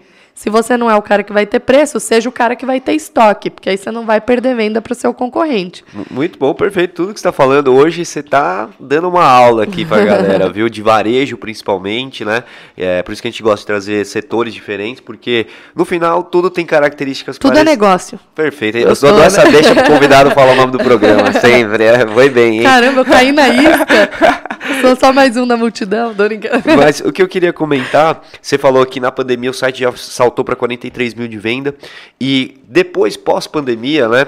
Durante a pandemia também, conseguiu sustentar ah, isso ou foi crescendo? O site é? faleceu assim em outubro do ah, é? mesmo é? ano. A gente, tipo, vendeu 20 e poucos mil, que na, na situação foi o menor faturamento, assim, que não era ruim, eu Sim. não vou mentir, porque hoje olhando eu falo, cara, eu tava reclamando, mas 22 mil é uma grana, né? Não é ruim, né? Mas naquele momento eu estava acostumado com seis dígitos de loja física, né? Que foi o que eu falei, que eu fiz o primeiro. É, minha meta era vender no mínimo 100 mil por mês todos os meses, né? E aí eu lembro que quando eu cheguei nesse número assim para a gente fixar nele, foi outra dificuldade. Então esse, é, o meu olhar era esse para o site, né? Eu preciso fazer isso aqui acontecer para dizer que eu tenho algum sucesso, né? Mas olhando hoje, assim, como os custos de um, um, um o custo operacional de um e-commerce é muito inferior ao de uma loja física, né? E isso explica também porque a margem é menor, o preço do site é mais barato do que o da loja física, geralmente, né? Mas eu lembro que eu, ele caiu extremamente, assim, depois uhum. da, da pandemia. E aí eu comecei a. Hoje eu entendo quando eu recebo esse, uh, esse choro no meu direct. Ai, mas eu criei um site faz três meses. Porque não é fácil. Hoje eu tenho essas. A gente fala quatro empresas, mas são três CNPJs, né? Eu tenho as duas físicas, o, o online, né, que você chamou de centro de distribuição, e a gente tem a empresa de educação, né, que é o meu curso, os infoprodutos e etc. E também a, a Raíssa, né? Quem está aqui. Aqui não está a papelaria ajudar, aqui está a Raíssa, né? Isso é outra empresa, né? Essa quarta empresa. Então, o que, que a gente fez? Eu comecei a entender que dessas quatro, o meu filho mais novo, o meu bebê, ainda é o site. Ainda é o local onde eu invisto mais energia, né? Mas eu não, isso não me tira o brilho dos olhos, porque hoje, né, nós temos duas filhas, aqui no forno está o nosso terceiro bebê, né? Um menino, Boa. cujo nome ainda não foi decidido Nem consensualmente. ainda. Eu quero Estevão, o Gui que é o nome do, do pai dele. Qual que é o nome do pai dele? Mário César. O pessoal no devia... chat vai escolher aí, hein? Mário César. Eu não devia ter falado, é muito desleal. Todo mundo vai querer Estevam, porque é um bebezinho desse tamanho chamando Mário César. Não, mas votem aí, pessoal. Se vocês disserem o nome, se der mais, eu boto Mário César. eu não dou minha palavra, mas coloca aí. E aí eu sei que é, hoje dessas empresas que a gente tem, né, para distribuir a nossa atenção, o site ainda é a empresa que eu mais dou atenção. Por quê? Uma empresa ela é como um bebê. Hoje eu vou, vou para o meu terceiro bebê, eu entendo de bebês, pessoal. eu sei que um, uma criança, quando ela está nascendo, cada vez mais ela precisa de menos cuidado. Cada vez menos ela precisa de cuidados. Então, quando você tem ali uma, uma empresa bebezinha, uma empresa nova, ela acorda de madrugada para mamar, ela te dá mais dor de cabeça, ela chora, você não entende aquele choro, qual é o significado. Depois, quando ela já tem um ano, ela vai passando ali por picos de crescimento, onde você também, isso eu digo, tanto um bebê com um processo de formação saudável quanto uma empresa saudável. Uma empresa de dois anos, ela já sabe andar um pouquinho sem você. Ela já te traz, já te faz dar risada, não só te dá vontade de chorar. Já tem outras pessoas que auxiliam, né? Exato. Você já consegue deixar com uma avó, você já consegue deixar com uma gerente. Não o bebê, a empresa. e eu vejo que o processo natural de crescimento de uma empresa é assim. Agora, se você tiver um filho de 7 anos que precisa muito da sua atenção, você não consegue sair para um almoço com uma amiga, que você recebe uma ligação de funcionário, é como se você tivesse um bebê com necessidades especiais. No caso da empresa, o problema é seu, é você que fez errado. Não, não tem, alguém tem que falar isso para quem está assistindo. Perfeito essa analogia. Você errou. Se, se você não tiver lá, você tem um restaurante, se você não tiver lá, não fecha a marmita no horário porque você não tá. Se você não tiver lá e as coisas não andam normalmente, você falhou. Mas o bom é que ainda dá tempo. Agora é o momento de você começar a fazer o que a gente chama de escrever processos. Que é como se estivesse dando uma corrida atrás na educação da sua empresa e fazer um processo que eu já fiz três vezes na minha: reciclar a equipe. Muitas vezes aquelas pessoas, elas não conseguem acompanhar o seu novo momento. Sim. Os seus amigos, os, as pessoas que te conheciam antes, elas te veem como a Raíssa do bairro. Especialmente a sua família é a que mais vai demorar para perceber que você finalmente chegou em algum lugar. Então não espere dessas pessoas esse tipo de conselho. Agora, se dentro de você você acha que é o momento de contratar, se dentro de você você acredita, peraí, cara, se eu tivesse alguém aqui, vendia mais. Vendia mesmo. Eu sou assim, pró-contratação e pró-demissão. Funcionário que não está seguindo a expectativa do time.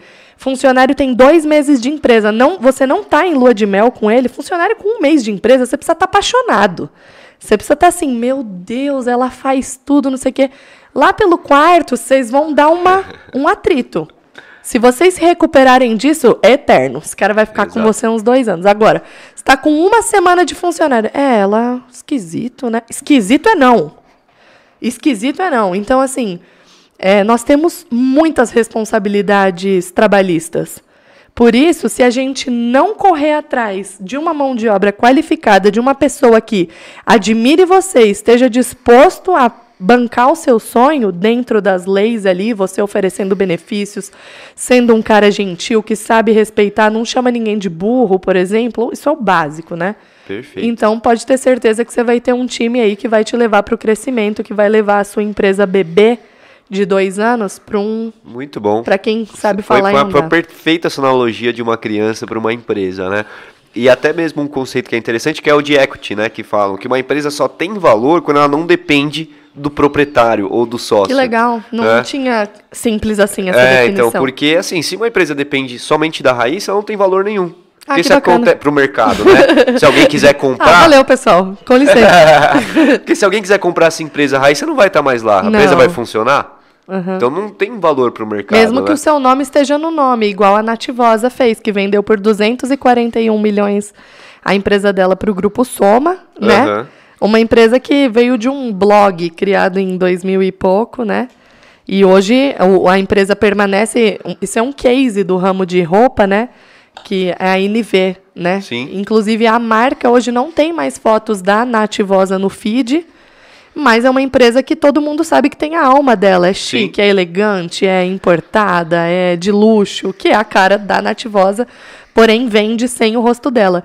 Inclusive, hoje é o, é o nosso processo com a papelaria ajudar. Ah, é? A maior honra da minha vida vai ser o dia que alguém realmente relevante, vamos supor até uma calunga, alguém chega e fala: oh, eu quero comprar a papelaria ajudar. Eu vou falar, cara, meu filho chegou lá. Uhum. Porque a hora que você determina o seu sucesso enquanto pai, é um momento que eu vejo a minha filha indo sozinha comprar uma casquinha com o dinheiro que eu dei para ela. É o momento que ela começa a andar Perfeito. sozinha. Né? Então eu vou me sentir muito honrada quando alguém quiser comprar E esse empresa. é um dos destinos né, da empresa. Ou ela é herdada, ou ela quebra, ou ela é vendida. Exato. Entendeu? Então, assim, o, o, ser vendida, né, é um dos melhores cenários, né? Vendidas uhum. no bom sentido, né? Não porque tá, tá quebrando, né? Interessante né? isso que você falou, porque a gente pensa assim, ah, mas hoje eu tô vivo, então eu que vou fazer. Eu me lembro claramente do momento onde eu tive uma conversa comigo mesma que eu disse, se a minha gerente errar, ou se ela fizer alguma coisa que eu não faria, primeiro, eu vou tentar entender que dentro daquela situação, ela, ela fez o que ela pôde. Porque o, o, o relacionamento de patrão-gerente dentro das lojas é um relacionamento de confiança, porque o gerenciamento ele é muito de feeling. Uhum. É um dos cargos que tem menos processo. Tem processo de aprovação, tem processo de pedido, etc. Mas se ela, se entrar um cliente indignado na loja, nas minhas lojas, o orientado a lidar com o cliente insatisfeito é o gerente. Porque é o cara que está mais cabeça fria, porque ele está lá do lado de dentro, na maior parte do Não tempo. Tá no operacional ali, né? Ele faz bastante. Sim. Faz 80% do tempo, mas ele também é o cara que vai olhar o WhatsApp, vai olhar relatório, é ele que vai olhar lá dentro. Então, ele é o cara que vai lidar ali com o cliente insatisfeito. Então, eu sempre penso isso, assim. É, eu preciso oferecer autonomia para as minhas gerentes e muitas vezes eu já vi coisas assim, errar a quantidade de pedido, ou fazer outras coisas que eu engoli para não tirar a autoconfiança ou para não intimidar. E num momento oportuno, menos objetivamente, eu falei, ó, o interessante, né? Não, acho que eu sou bem objetiva, né? Já deu para perceber, mas algumas vezes eu tento tirar um pouco o pé para não constranger, sabe? Sim, perfeito. E, e é gratificante também um, um, ponto interessante desse assunto de delegar, de ter pessoas ali. É, é, aquele orgulho que dá quando você fala assim, cara, não tô lá e tá funcionando. Uhum. Né? Igual a gente aqui, pô, a gente tem o costume de pedir para fazer o teste, né? Fazer, pô, como é que tá chegando, como é que tá sendo atendimento. E, cara, é uma sensação muito boa quando você fala, cara, não tô lá e chegou aqui, tô na minha casa, Perfeito. chegou do jeito que eu queria, que os clientes gostam, é isso, pô, tá validado. Né? Não, mas você pede com seu WhatsApp para sua empresa gente... e chega na sua casa e vai chegar não, Não, certo. mas não é bem assim, a gente pede pros amigos, ou ah, pede aí, cliente pede aí. Fake, é, né? é, claro. Acontece comigo também, eu peço. E o que eu ia falar agora, a gente falou bastante do site, muito interessante tudo que você falou aqui. E tudo faz sentido, né? Porque é uma trajetória legítima. Tudo é negócio. Exatamente, agora vai falar sempre, ó. Gostei. Gostei dessa convidada, hein? Vai voltar aqui Fora sempre. da curva. é. Porque assim, vocês surfaram uma onda bem legal do e-commerce e junto com isso eu quero saber se foi proposital, como é que foi que vocês começaram esse crescimento na internet, Instagram, igual eu comentei, tem 250 mil seguidores, mais até, no YouTube 150 mil, você comentou aqui no TikTok, tá chegando uns 400 Kawaii mil. 97, TikTok 370, é, o YouTube passou 150 agora. Que legal. O Insta 253. Com conteúdo de papelaria. Né? Exato. Né? Muito interessante. Uma coisa pra que. Pra você sempre... deve ser assustador, é, né? É, porque é uma coisa que sempre existiu. Isso que eu fico sempre muito empolgado com as pessoas que vêm aqui e conseguem atingir uma notoriedade é que os mercados sempre existiram. Uhum. As pessoas sempre se destacam porque ela não inventa a roda, mas uhum. é porque ela melhora o processo da roda, né? Uhum. Deixa mais bonita, deixa mais legal. Passa um pretinho na roda. Fica mais atrativo, né? E, e como é que foi para vocês assim? Como é que foi essa construção? Vocês viram que era importante estar ali presente na internet? Foi meio inesperado esse crescimento ali, que consequentemente reverte em vendas para o seu negócio. Né? Sim. Né?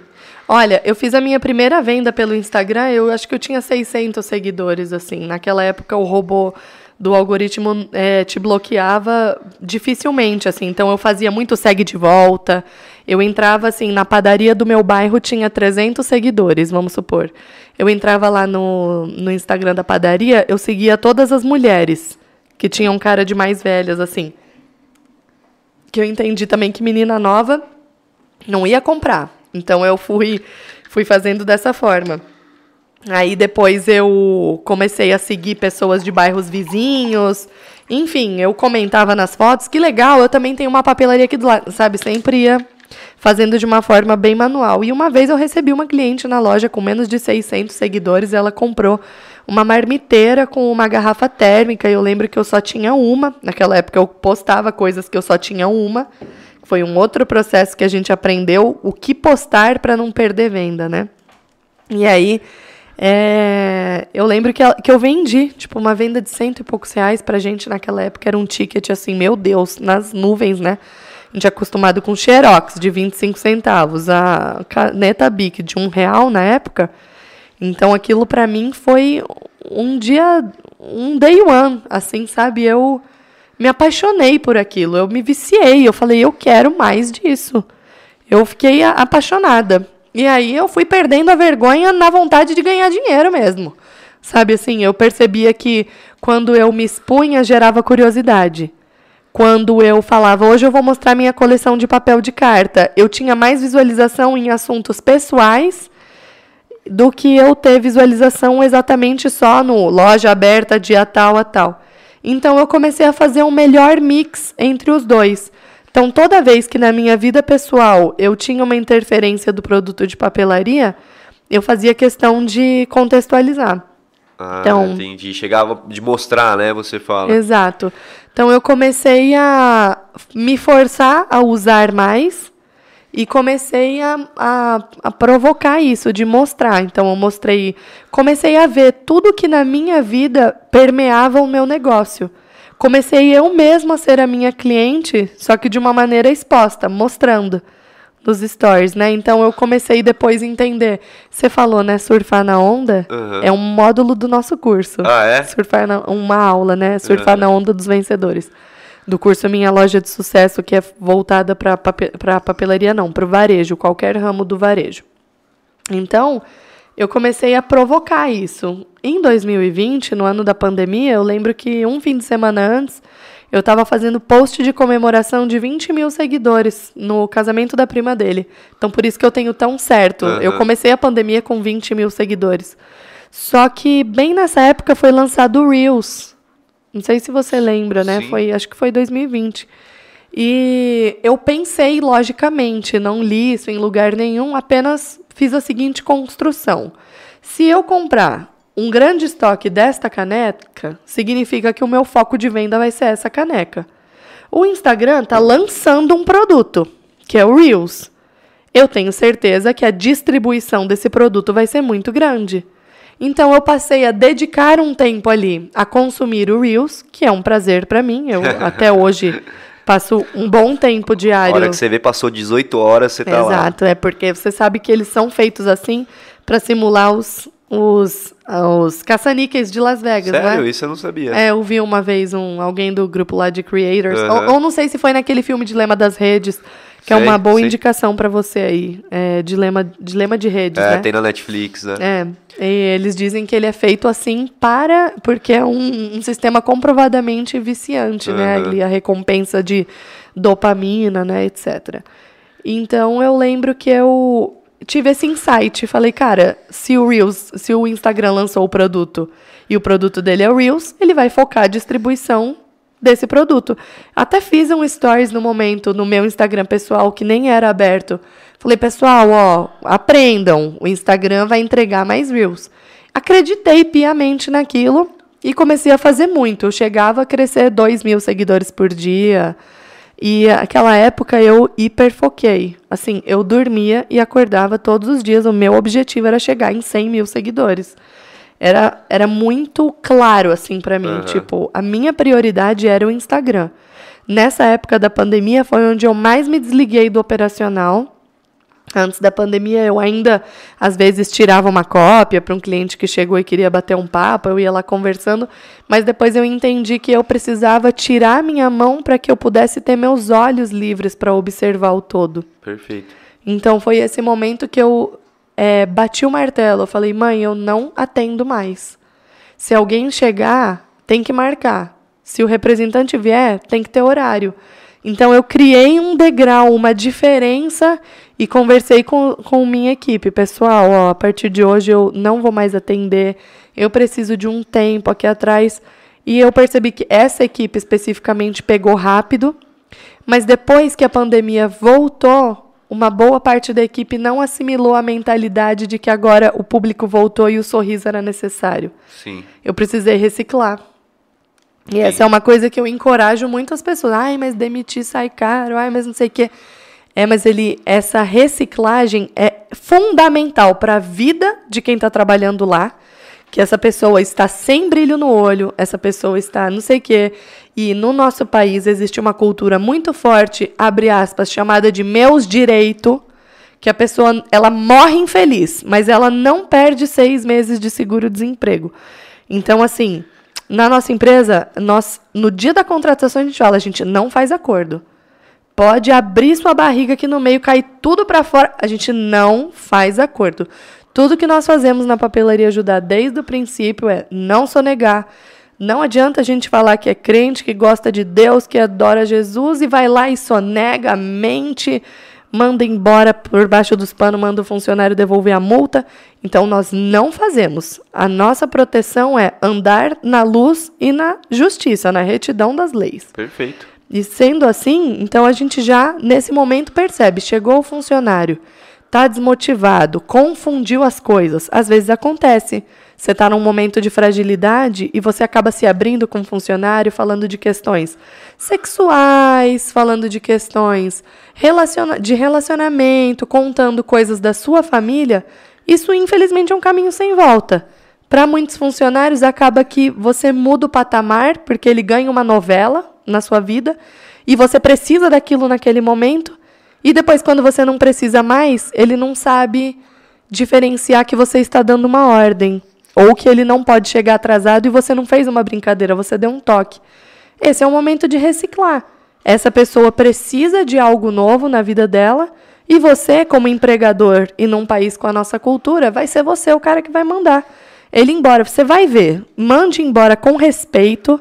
Na demissão não deu motivo. Não diga, você está sendo mandado embora porque a gente misturou as coisas. Não, só comece agradecendo. Queria te agradecer por esse ciclo que você passou aqui. Naquele momento foi muito especial para mim. Mesmo que você esteja morrendo de ódio, quanto eu sou a demitidora lá da loja, né, Guilherme? Então eu, eu sei o que, que é demitir com vontade de. Eu sei o que, que é, uhum. meu amigo. E é possível.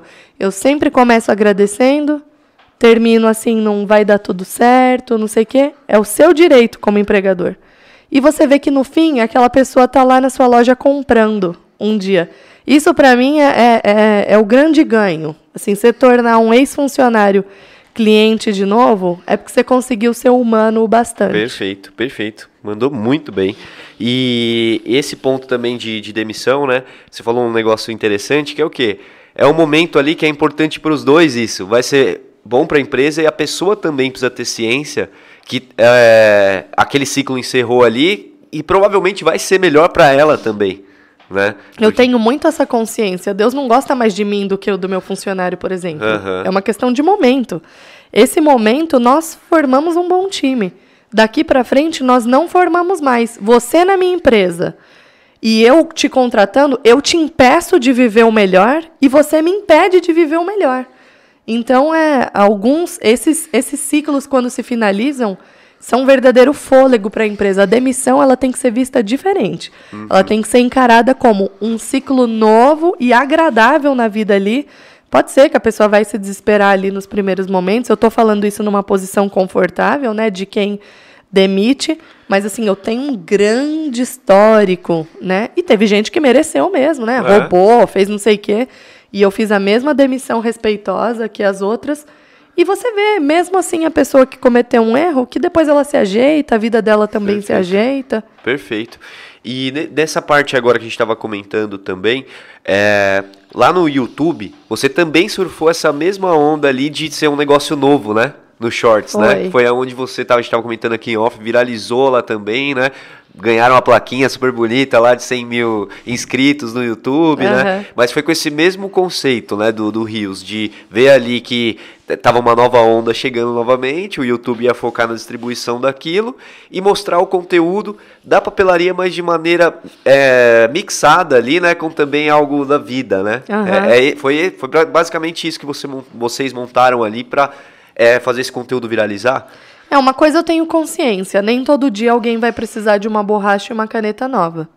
Isso eu sempre soube. O que eu acrescentei a isso é, mas eu quero ser interessante todos os dias. Ainda que você não queira comprar de mim, eu quero que você tenha prazer de estar aqui e assistir. Então eu preciso transformar isso num entretenimento independente do conteúdo. Então, aí que vem o que a gente chama de copy, né? Os títulos. Uhum. A forma que a gente entrega determinado conteúdo, ele não tem cara de venda. Igual aquele Mairo Vergara lá do inglês, né? O maior vendedor da Hotmart. Uhum. Ele falou uma vez numa palestra e eu nunca me esqueci que ele falou assim: eu não sei o nome direito, mas quando ameaça que vai dar soquinho é jab, não é? Isso. Isso.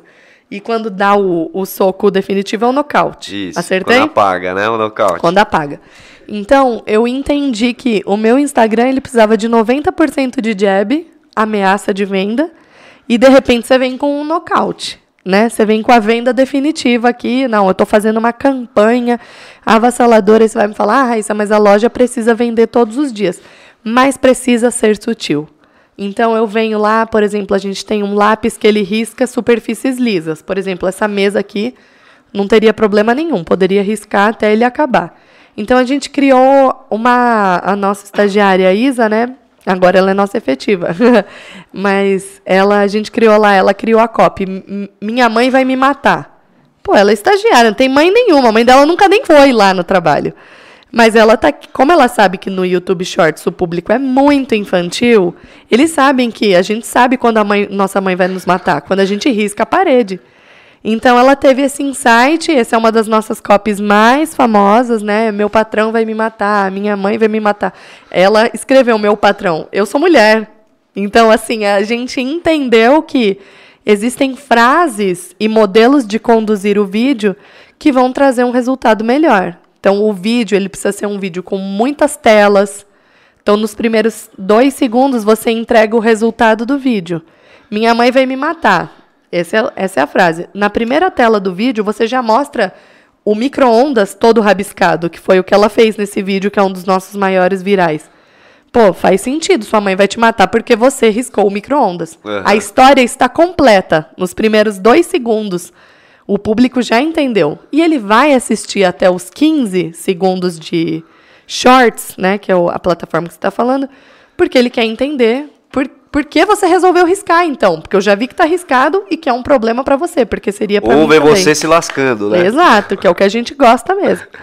E outras, outras copies, né? Parece, mas não é, que é uma muito famosa que a gente fez, que a gente mostra uma borracha em formato de abacaxi. É muito óbvio que aquilo não é um abacaxi, porque o Aham. abacaxi nem é amarelo, né? Ele é de outra cor. Então, são coisas que vão prendendo a, a audiência, Que né? legal. E aí você começa também a, a sentir, eu imagino, né? Hoje, com certeza, mas esse, esse movimento em vendas, né? Começa a sentir, Sim. porque assim, né? é, não é só seguidor também, você tem que ter uma, uma audiência engajada que, que possam ser ou que já sejam seus clientes, né? Isso é também uma diferença. O pessoal fala, ah, tem seguidor pra caramba. Mas é importante que você tenha seguidor e tenha uma, uma audiência engajada para que converta em venda, né? Isso é frustrante e não é objetivo, tá? Tipo, a gente tem vídeo de 4 milhões que a gente vendeu cinco caixas masters de uma garrafa, que é o maior volume que você pode comprar do fornecedor é a caixa master. Sim. Então a gente foi comprando, comprando, comprando, comprando. As caixas vêm, sei lá, cento e pouco, não sei. Sabe? Então a gente tem vídeo de 4 milhões que deu um resultado similar Aham. à nossa expectativa. Mas a gente tem vídeo de 2, 3 milhões que a gente vendeu 15 peças de 100 reais, vamos supor. Ah, tá bom, 1.500, tá bom, mas você espera mais, né? Aham. 2 milhões de views pra você vender 15? Sim. Então, isso é um pouco frustrante e difícil de, de medir. Sim, mas qual foi o trabalho, assim, vamos pensar agora, né? Qual foi o trabalho em fazer um vídeo de 15 segundos para vender 15 peças? É um Sim. retorno interessante É, já. mas pra gente vem fazer 15 segundos, a gente grava É. geralmente. 38 vezes. Não, não vezes, telas. ah, sim. A gente grava as 30 telas para escolher as 10 melhores. Entendi. E a diferença também um pouco é a minutagem. A forma que a gente edita, pra gente é com o pé nas costas, mas é, a gente toda quarta-feira faz análise de métrica de rede social. Então a gente tem lá uma aba para cada rede social e a Isa, que é a nossa responsável de mídias, vai analisando qual conteúdo teve maior desempenho e a gente tenta escrever o motivo, Show de bola. né? Entendi. Esse aqui foi o melhor porque Porque aí depois você, com esses dados, você vai ligando as coisas, né? Achando com coisas. esses dados eu faço outros 10 Aham. vídeos iguais sem que o cliente perceba. Então, meu patrão vai me matar porque rabiscou? Beleza, faz um meu patrão vai me matar porque molhou. Faz um meu patrão vai me matar porque quebrou. Faz um meu ma... Então a gente Amanhã tem corte no Rios do Tudo é Negócio. Meu patrão vai me matar porque. pra ver se viraliza mesmo. Tá bom. Eu acho que eu vou deixar aberto lá rodando só pra validar É. o que eu falei. Não, mas mu- muito bom isso, porque, cara, é, é diferencial. E também a rede social, querendo ou não, acaba trazendo credibilidade, né? Pô, vou lá na papelaria ajudar, porque eles têm 250 mil seguidores no, no Aham. Instagram. Então, ou seja, não é qualquer papelaria, né? Tem uma notoriedade ali já no, no segmento. O que eu ia trazer agora, tem comentários aí ou não? Tem, né? Mandou aí, daqui a pouco eu vou ler antes de ir pras perguntas. Eu queria falar de dois assuntos, já faz quase uma hora e meia que a gente tá aqui conversando. É que isso é muito interessante. Passou viu? muito rápido. Você que fala muita, muito bem, muita coisa interessante também. O, o que eu ia comentar, dois pontos muito bacanas aqui, que eu vi que vocês se diferenciam também. É a criatividade, né? Eu vi lá que vocês têm aqueles unboxings, né? As caixas surpresa. Aham. Da onde que veio essa ideia? Foi do momento de sazonalidade de, de, de período? Ah, precisamos vender também em outro período? Como é que foi essas ideias de, de caixa surpresa? Até explica, Você vai explica. precisar comprar meu curso para saber É. por que, que eu faço caixa surpresa. Tô brincando. A caixa surpresa surgiu de uma demanda dupla. Primeiro, eu percebia que muitas pessoas queriam comprar algo de nós para ter a experiência de desempacotar e sentir o tal do cheiro de marshmallow, que a gente tenta fazer um, um auê em cima para realmente gerar essa necessidade. Eu quero ir lá cheirar esse cheiro. E eu percebia que as pessoas queriam comprar algo, mas às vezes, ah, mas o que, que eu vou comprar? Entrava no nosso site e não sabia muito bem aonde navegar, ou depois eu termino essa venda. Então eu resolvi trabalhar um box pronto, onde a pessoa vai ter a experiência do unboxing, igual você falou, né? Aham. E vai ter ali a nossa curadoria de itens, né? Porque somos nós que escolhemos cada box surpresa individualmente. Inclusive, a caixa surpresa ela está entre os 10 produtos mais vendidos do nosso site, né? De tão legal que realmente é a experiência. Eu me baseei na LOL Surprise, sabe a LOL? Eu, aquela bonequinha. Ah, sei, sei, sei. A LOL Surprise é um brinquedo americano que foi uma febre no Brasil. E você ia abrindo e vinham vários pacotinhos com roupinhas, não sei o quê. E eu lembrei da minha experiência quando eu morava em outro estado e a minha avó me mandava caixas pelo correio. Cada caixa, para não quebrar, minha avó envolvia em lenço ou papéis. E eu amava aquela experiência de ir abrindo. Então eu juntei esse fato pessoal com essa necessidade do cliente. Eu quero comprar, mas eu não sei exatamente o que. E o terceiro e mais importante, a caixa surpresa te ajuda a fazer uma regulagem de estoque. Então, às vezes, você tem um produto que você tem duas unidades. Você não pode anunciar ele, porque você vai ter um problema. Cinco vão querer comprar. Você também não pode liquidar, porque ele é, sim, maravilhoso. E, ao mesmo tempo, você precisa fazer ele girar. Então, a caixa surpresa, ela veio disso. Eu preciso dar vazão a itens que sobram um ou dois. Eu não posso anunciar, mas eles são incríveis de fato. Mas ou o fornecedor não entrega dele de novo, ou está fora da minha estratégia comprar. Então, eu pensei assim. Inclusive, na, no meu curso, né? É, tem uma aula sobre isso que chama Box e eu explico exatamente para que fazer, que é para essa estratégia de controle de estoque e giro. Legal. Então, às vezes também você outra outra oportunidade. Às vezes você tem é, kits muito grandes com 12, 15 peças e você vender o kit completo de cada caneta por R$ reais, vai dar um preço mais caro. Agora, na box você consegue abrir o kit e diluir. Então, tanto o cliente vai ter uma das 15 canetas, como você não vai precisar envolver um esforço de venda de vender um produto de 80 reais que para uma papelaria Legal. alta. Legal. É, é, olhando os dois lados da, da empresa, é legal que você tem o equilíbrio de estoque, consegue colocar alguns itens com margem, coisas interessantes. Uhum. E para o cliente tem aquela sensação, nossa, uma caixa surpresa, né? Vou abrir uma caixa surpresa, o que, que será que tem aqui, né? Aham. E todo aquele trabalho ali. E é, você comentou dos fornecedores também, né? Que hoje vocês têm até um, um contato grande com fornecedores, né? Isso também é um diferencial, né? Aham. Vocês terem mais de 200 marcas ali numa planilha que você comentou, né? Aham. E tem tudo isso muito bem controlado, né? De fornecedor É, também. fornecedor quer saber se você paga bem ou não, tá? Na verdade é isso. A pessoa fala, ah, fornecedor não liga para os pequenos, porque eu sou pequeno, eles não ligam para mim. É, isso é natural. Você vai ligar para o cliente que compra 10 reais de você a cada três meses? Não, Perfeito. isso é natural. Nós estamos sendo diferenciados como clientes o tempo todo. Que cor que é o seu cartão? Tenho certeza que a cor é diferente da do cartão do Bill Gates. Então, primeira coisa, capitalismo. Você tem que saber que nós estamos em uma pirâmide. Você está em algum lugar na pirâmide do seu fornecedor. Então, a primeira coisa é não chorar porque o seu fornecedor não estende um tapete vermelho para você. A segunda coisa é foca no produto. Às vezes o seu atendimento naquele fornecedor é ruim, mas o produto está viralizado na internet. Então, sai desse pessoal, ah, só vou comprar de quem me trata bem. Foca no produto. O produto vem em primeiro lugar, tanto que uma das nossas maiores potências mundiais financeiras é a China. E eu acho que você já foi em alguma loja de chinês e sabe o atendimento que eles prestam. Só que lá tem o preço e o modelo que em outras lojas não tem. Por que, que você continua indo lá? Porque é lindo, porque é fofo, porque é legal, porque a peneira é uma peneira de arroz, não sei o que lá que faz não sei o que, e você acha legal e diferente.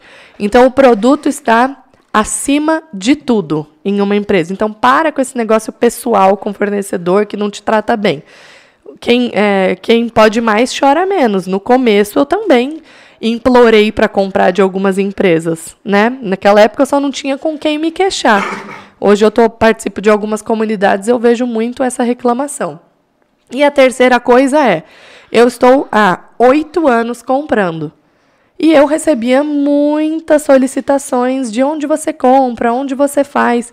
E eu percebi que era uma dor mesmo do pequeno. Investi muitas madrugadas analisando hashtags, Atacado do Braz, fornecedor do Braz, atacado de papelaria. Já fui até a página 17 do Google, se é que alguém já foi, buscando atacado de papelaria, revenda, representante, fornecedor.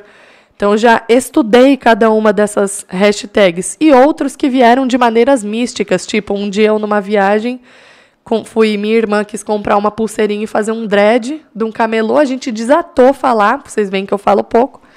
E aí eu no meio de uma conversa dessa, ele falou: "Menina, gostei de você, anota aí um negócio.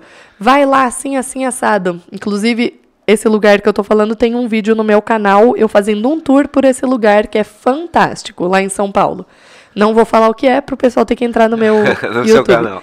E aí, é, eu fui nesse fornecedor assim na semana seguinte. Achei sublime a descrição dele do lugar. E eu fui, e é um lugar realmente para quem está começando é muito bom para você comprar lá na 25 de março. Então, assim, hoje a gente tem esse infoproduto que nós vendemos aí praticamente todos os dias, que é a planilha de fornecedores, né?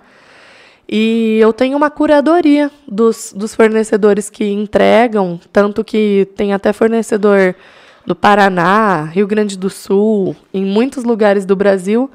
Aí da minha experiência, da minha sofrência aí, muita madrugada acordada, muitas idas para São Paulo frustrantes, aonde eu não encontrava ninguém ou não encontrava nada para comprar. Enfim, tem, acho que essa planilha aí me custou uns 12 dias de vida, se fosse juntar. Perfeito. Tudo mas, junto. Mas é isso, e é legal que a gente comentou aqui em off, dando uma pincelada, do que, cara, que isso foi um conhecimento que você demorou para adquirir. Vocês uhum. trabalhando muito tempo, muita pancada na cabeça, que é o que a gente gosta aqui de desromantizar o empreendedorismo, né? Sim. né? Muita pancada na cabeça, vocês conseguiram ter uma curadoria ali de, empreende de fornecedores ali com vocês e é injusto também você dar isso para todo mundo assim uhum. de graça, é um pedaço do seu tempo.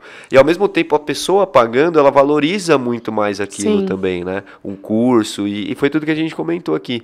E, e, é bom que você agrega, né? Você ensina as pessoas a, a coisas que você demorou muito tempo para aprender, Exato. Né? E até falando pessoal, mandem mais perguntas, eu vou ler aqui, já vou ir para as perguntas aqui. Tá é, se inscreve no canal, toda segunda-feira estamos aqui às 7h37, semana que vem tem mais, na outra também, na outra também. E até, até a fundação dos tempos. Até Deus permitir. E eu vou ler aqui algumas perguntas, deixa eu falar do super chat aqui que a mandaram aqui ó para mim, o Frederico mandou. Vamos lá. Primeiro superchat mandando um salve aqui para a Júlia Bezerra. A louca da papelaria que habita em mim está ansiosa pelo episódio de hoje. É, tem muitas mulheres loucas da papelaria, né? Graças a Deus. Rafael Flório, salve pro Rafael Flório, mandou aqui um superchat. Matheus também. Vivendo de Mundo tá sempre aí também. Obrigado por sempre participar aí da nossa, do nosso podcast. É, Eliane Pereira, Fabiana Mariano mandou um comentário interessante. Eu tenho essa fama aqui também. Vou ali naquela papelaria porque aquela mocinha resolve tudo. Tá vendo? Uhum. Aquela, vamos lá naquela papelaria que ali eles fazem tudo. Ivan Martini mandou uma pergunta e mandou um super chat aqui também. Obrigado, Ivan Martini. É, como é a sua visão em relação à digitalização? Eu não, não entendi muito o teor da pergunta, mas se, será que ele está dizendo de... Digitalização gráfica? É, então, não, vamos responder as duas então, no sentido de que de, tá. de, digitalizar documentos e também de da sua empresa virar digital, né? Sim. Qual que é a sua visão sobre isso? Bom, digitalizar documentos eu cobrava R$ reais a primeira folha e 50 centavos as demais, porque a pessoa às vezes queria fazer apenas a primeira folha, mas o tempo que eu investi para parar o que eu estava fazendo e digitalizar o documento dela e enviar por e-mail era muito grande. Então, sempre na minha gráfica, eu colocava o valor da primeira folha maior do que as demais. Então, a primeira impressão era mais cara, porque eu considerava tipo o tempo de tração, que é o tempo de eu parar o que eu estava fazendo. No caso de não ser isso que você está perguntando, e se a digitalização em tornar a sua empresa digital, é, o melhor momento para ter começado isso era ontem, o segundo melhor é agora. Não é mais uma questão de opção. É fundamental. Se você não é capaz de fazer, se você acha que é muito para você, se você acha que não é a sua vibe, então vale a pena você contratar um estagiário aí de 5 horas por dia que vai te custar mil reais, que eu garanto que se ele tiver talento mesmo, ele te volta pelo menos 5 a mais aí todo mês. Show de bola. Galera participou aqui ativamente hoje, né, do, do chat. Tem vários comentários aqui. Obrigado a todo mundo que mandou. Vou ler aqui alguns interessantes. É, o Rafael Flora mandou um comentário engraçado. Ó. Já estou pensando em tudo que eu não organizei até hoje. a Daniela Dias. Raíssa, muito difícil iniciar com a marca com as marcas. É. Para a minha realidade, a compra no atacadista é o que está ao meu alcance financeiro. Sim. Mas é uma construção, né? Isso Sim. é importante a gente falar. Igual você falou, você não, já não começou comprando da fábrica, foi um objetivo conseguir ter volume de compra com fábrica. Ah, mas isso nunca me impediu, assim, não comprar da fábrica. Eu comprava da Reval, por exemplo, que é um, um atacadista famoso no nosso ramo de papelaria. E eu vendia com o mesmo entusiasmo. No fim das contas, o cliente não sabe de onde está saindo, desde que ele considere o preço justo. Então não foca nisso em tal lugar é mais barato. Isso nunca foi uma questão para mim. Até porque a minha família é de uma, uma criação mega bairrista. Inclusive, nós vimos que a nossa papelaria estava vendendo porque o meu pai tinha como lema comprar dos menores para fazer com que os pequenos crescessem. Então a minha mãe poderia pegar o carro dela e ir até a Calunga que seria mais barato. Mas o meu pai queria que ela comprasse da Márcia e do Alexandre. Depois a gente acabou comprando até a loja. É isso, viu? É, é passo a passo também, né?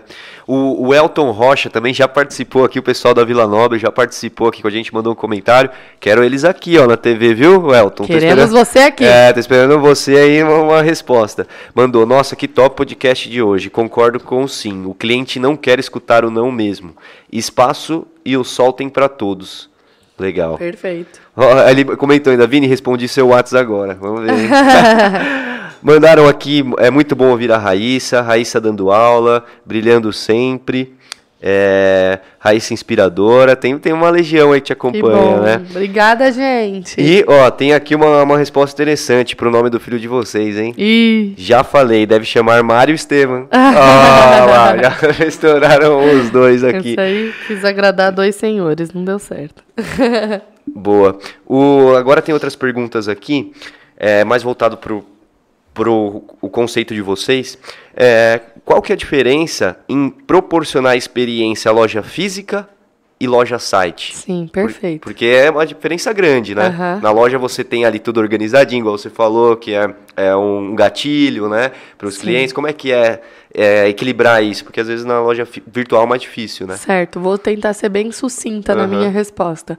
A loja física, ela precisa ter mais pontos de interação com o digital, tipo área instagramável, ela precisa ter lá na nossa loja a gente focou em ter tipo objetos gigantes, igual uma caneta posca gigante, uma estabilo gigante para que toda a loja fosse instagramável. Esse seria a nossa ponte de ligação com o Instagram, que é onde nós divulgamos principalmente e na na internet Fora um atendimento sublime, né? Atendimento de qualidade não é diferencial, é, é o básico, se você quer competir mesmo.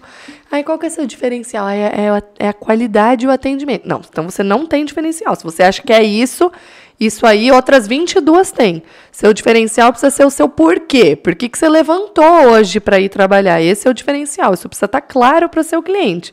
Tenho certeza que a pessoa que olhar a papelaria ajudar vai falar, porque ela é colorida e criativa. Ela é inspiradora, lá tem tudo negócio diferente. E isso está alinhado ao meu propósito. É isso que eu quero entregar. Essa é a transformação. Agora, como que eu vou conseguir transmitir isso no digital? Bom, eu preciso que quando ela receba um produto do Mercado Livre, ela rasgue e se depare com o objeto. Quando ela vai receber um produto da Papelaria Ajudar, ela sabe que ela ganhou brindes cumulativos por valor de compra. Então vai ser sempre diferente, porque cada brinde é uma campanha e ela vai ter, antes de abrir a caixa, já tem toda a nossa identidade visual ali. Quando ela abre, tem o cheiro, tem um brinde. Depois que ela tira o brinde, tem um papel de seda. Então, essa, esse, isso tudo que antecede de fato o produto que ela comprou, isso gera uma experiência robusta. Na loja física, o cheiro da loja, que é o mesmo que está na caixa, precisa se misturar aí com o cheiro de café e hospitalidade. Então, uma boa iluminação. Que específico, hein? Café e. Exato. Como é que você se sente bem recebido por alguém? Cheiro de café. Bom, você deve ser cheiro de sushi, né? é, nosso caso aqui.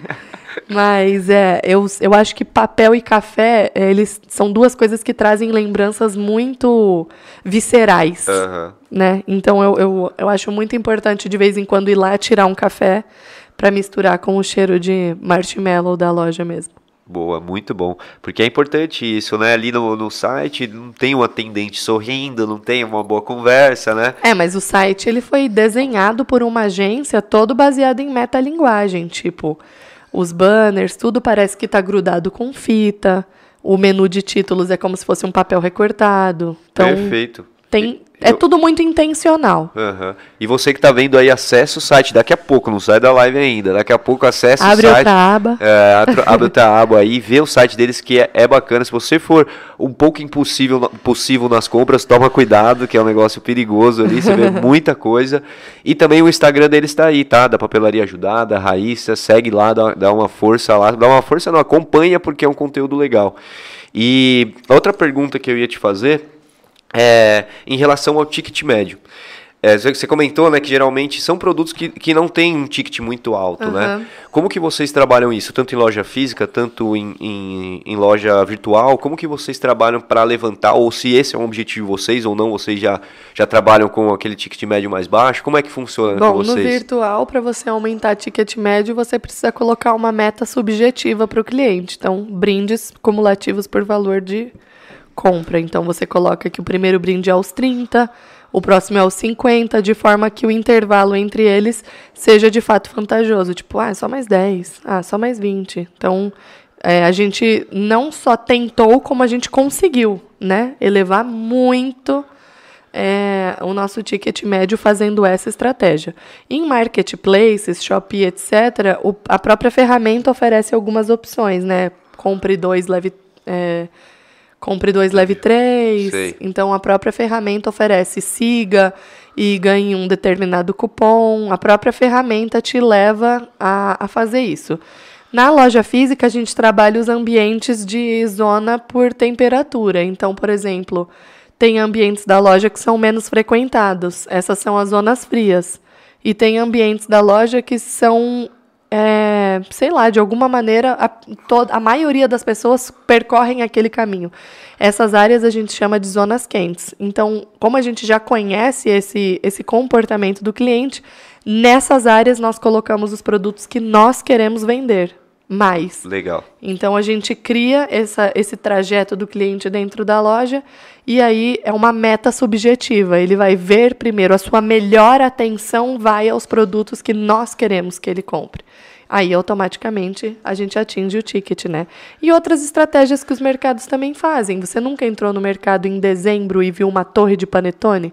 Aquilo te chamou a atenção mais do que tudo. Ou quando você entra no mercado e vê um carro com um laço em cima, ele está te dando uma meta de valor. Ele está te falando que a cada 20 reais você compra um cupom. Então você vai já aproveitar e comprar tais coisas, porque aí você já ganha mais cupons. E você ali no caixa mesmo viu que deu e 19, você vai, pega um house e coloca para poder dar a meta. Então, assim, Perfeito. As lojas dão metas para os clientes de maneira subjetiva sem que eles percebam. Muito bom, vocês. é, eu tô assim encantado com o nível de estratégia de vocês, né? Porque a gente vê, normal, às vezes, ah, monta uma loja, bota lá as coisas e tal.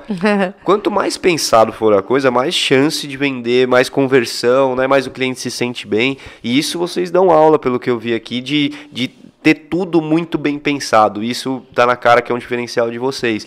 Não talvez para o cliente ele veja isso, mas para a organização isso é, é claro que é um, um diferencial, né? de- É, de- para o cliente ele só precisa se sentir bem-vindo. Exato. O nosso valor na papelaria ajudar em todos os nossos treinamentos é hospitalidade. Chame pelo nome, não tem flor, não tem amada, é chame pelo nome, dê o que ele quer, ofereça café. É isso. Perfeito, perfeito. E você comentou que vocês também estão nos marketplaces, né? Sim. É, Shopee, Americanas, é, é esses são esses. Hoje, a- lá na Ajudar, a gente tem uma característica muito de trabalhar pontos fortes. Então, eu só saí do YouTube para o TikTok quando eu tinha mais de 100 mil seguidores no Instagram. Depois, eu só fui do TikTok para o Kawaii, primeiro porque eles me ofereceram dinheiro, e segundo porque eu já tinha mais de 100 mil no TikTok. E aí eu, é assim que a gente procura trabalhar com hiperfocos. Hoje nós estamos hiperfocados em fazer a Shopee chegar numa meta que a gente tem estabelecida, né? Talvez esse podcast seja mais com o Gui, que ele é o nosso responsável por marketplaces uhum. e tal. Mas hoje o nosso foco é chegar num determinado número na Shopee e num determinado número no Mercado Livre.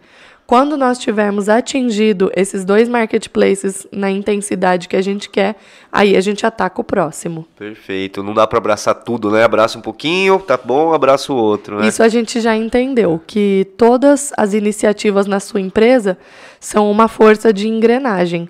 Então, sabe por que que às vezes... Você sabia que para um ovo chocar, ele precisa ter 85% de tempo ali da galinha chocando aquele ovo. Sentado em cima. Então, às vezes, você está aí na sua empresa, você dá 20% de chocada num ovo, depois você põe sua bunda em outra, depois você põe sua bunda 30 segundos em cada ovo e nada choca. Então, lá na papelaria ajudar, a gente decidiu que a gente vai chocar um ovo de cada vez. Cara, perfeito. Você tem, vocês têm analogias aqui muito boas. E hoje, assim, quantos, em, em, porcentagem, quanto representa, assim, faturamento online e, loja física? Olha, com muito orgulho eu vou responder essa pergunta pela primeira vez, que a gente está chegando em 50-50. Sério? Não, peraí. 50% do faturamento de, do site corresponde a um, 50% de uma loja física. Ah, entendi. Então a gente tá. Antes eu sempre respondia 30. Uhum. Mas agora as lo... Então vai, somatória. As lojas físicas representam 75%. É isso, né, matematicamente? Hum, vamos, vamos colocar aqui sim. Vamos lá, meio a meio. É, sim, mas é interessante porque quando a gente vem numa loja física, transformar isso é, é, uma, é mais difícil, né? O ponto ali na rua, igual você falou, o cliente está passando o tempo inteiro. Como ah, mas o nosso cliente não vem da rua. Ah, é? Ele vem, de, é, ele vem já do Instagram com prints. Mas você sabe que o, o Luciano Hang, a gente estava vendo um podcast com ele e me surpreendeu muito que ele falou que o faturamento do online dele corresponde a quanto, Guilherme? 5 ou 15? 5%. Caraca. Tudo bem que 5% da Havan deve é. ser incrível, né? Sim. Mas me surpreendeu. E muita gente tem essa falta de fé no físico, né? Uhum. Eu digo, são dois universos. Não Sim. adianta você me falar, inclusive, olha, me dá vontade de perder meu réu primário. Quando eu ouço alguém falar, ai, quero abrir um site para dar uma complementada. Gente, isso me dá um ódio. Porque, assim, eu estou há dois anos com energia total em um site para ele. Agora eu mudei a minha fala. Agora eu cheguei em 50%, mas todo esse tempo eu vinha falando 30, 30, 30. Uhum. Então, assim, o site ele não é um complemento, ele é um novo emprego de oito horas né? diárias que vai te fazer sorrir e chorar como um bebê novo, tá? Uhum. Então, eu, com muita alegria, eu posso responder hoje que 50-50. Mas a nossa meta é fazer o site chegar em determinado ponto, né? Pelo menos 100, 100%, uhum. digamos assim, né? O site fazer o mesmo que as lojas físicas fazem.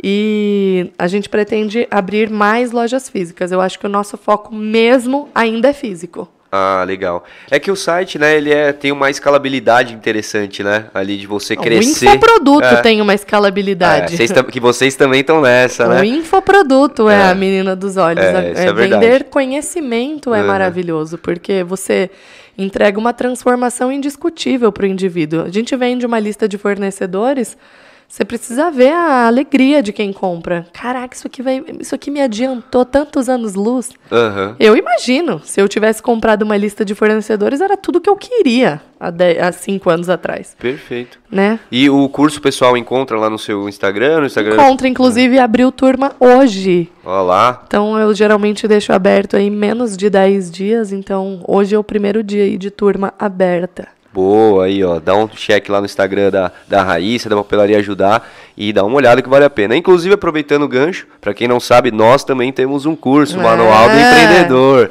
Tá aí na descrição aí o link do curso, hein? Dá uma olhada lá. Você que está pensando em abrir um negócio ou já tem, quer melhorar com processos, dicas de é, sistema de gestão que a gente falou aqui, de maquininha de cartão, como negociar, como ter boas taxas, é, contratação, como contratar, tudo a gente fala lá no curso. Então acessa aí, dá uma olhada no da Raíssa também e já pega os dois de uma vez aí, ó, já vai fazer uma promoção, um cupom de desconto aqui para os dois cursos.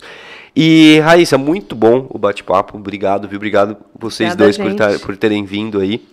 E Agora a gente tem algumas perguntas aqui que são de prática que eu e o Matheus fazemos. O Matheus não está aqui, mas a caneca dele está aqui, ó. Tá aqui, ó. Ele está no meio de nós. e a gente faz sempre duas perguntas é, que são de praxe aqui. Mas antes dessa, eu queria fazer uma pergunta. Conta melhor essa história aí do Kawai te oferecer dinheiro para ir pra é. Fiquei interessado nisso aí. Kawai? Kawai, ele um dia entrou em contato, uma agência, a agência Onyx. É, eu acho que os nossos virais acabam passando em algumas timelines aí, graças a Deus, de dentro e de fora do setor de papelaria. E aí um dia eu recebi um direct. Aí eu achei que era golpe e nem respondi. Aí eu fiquei assim meses sem responder. Aí um dia me veio na cabeça assim, eu falei, cara, eu vou responder a Vitória da Onyx. Aí eu fui lá e mandei, dá tempo ainda? Como é que eu faço? Tava até arquivada assim uhum. a conversa. Ela falou, dá sim, demorou. Aí me adicionou no grupo, aí eu falei, ah, isso aqui não é verdade. Mas eu falei, preciso pagar para ver, né? Esse é meu lema. E aí eu postei lá fielmente, eu preciso ficar 22 dias ativas na plataforma, postar nos destaques 4 lá, ser convidada por uma agência e não pode transportar vídeo, tipo, não pode ter marca d'água de outras, uhum. não pode ter algumas coisas. Aí eu tento fazer o mesmo conteúdo, mas com a diferença na legenda, na música, não sei o quê, mas é a mesma gravação.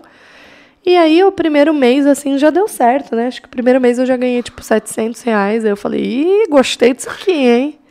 Aí eu já incluí como processo na empresa, acrescentei uma aba no, na planilha de análise de métricas. Perfeito. Já falei para Isa, estagiária, ó, a meta é postar tantos. Aí de fim de semana, é eu que faço os posts, né, uhum. aos fins de semana.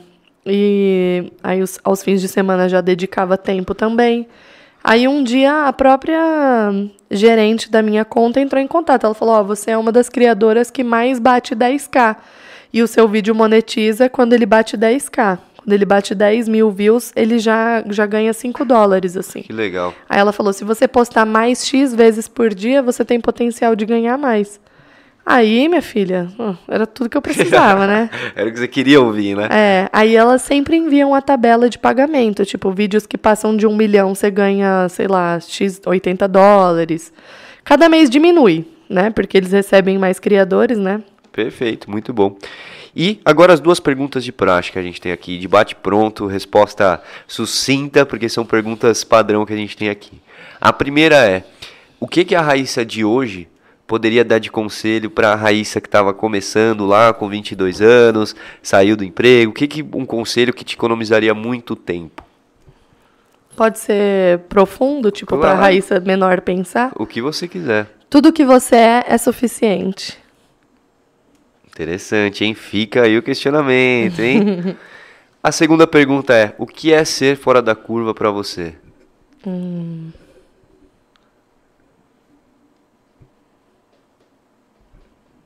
Pergunta difícil, né?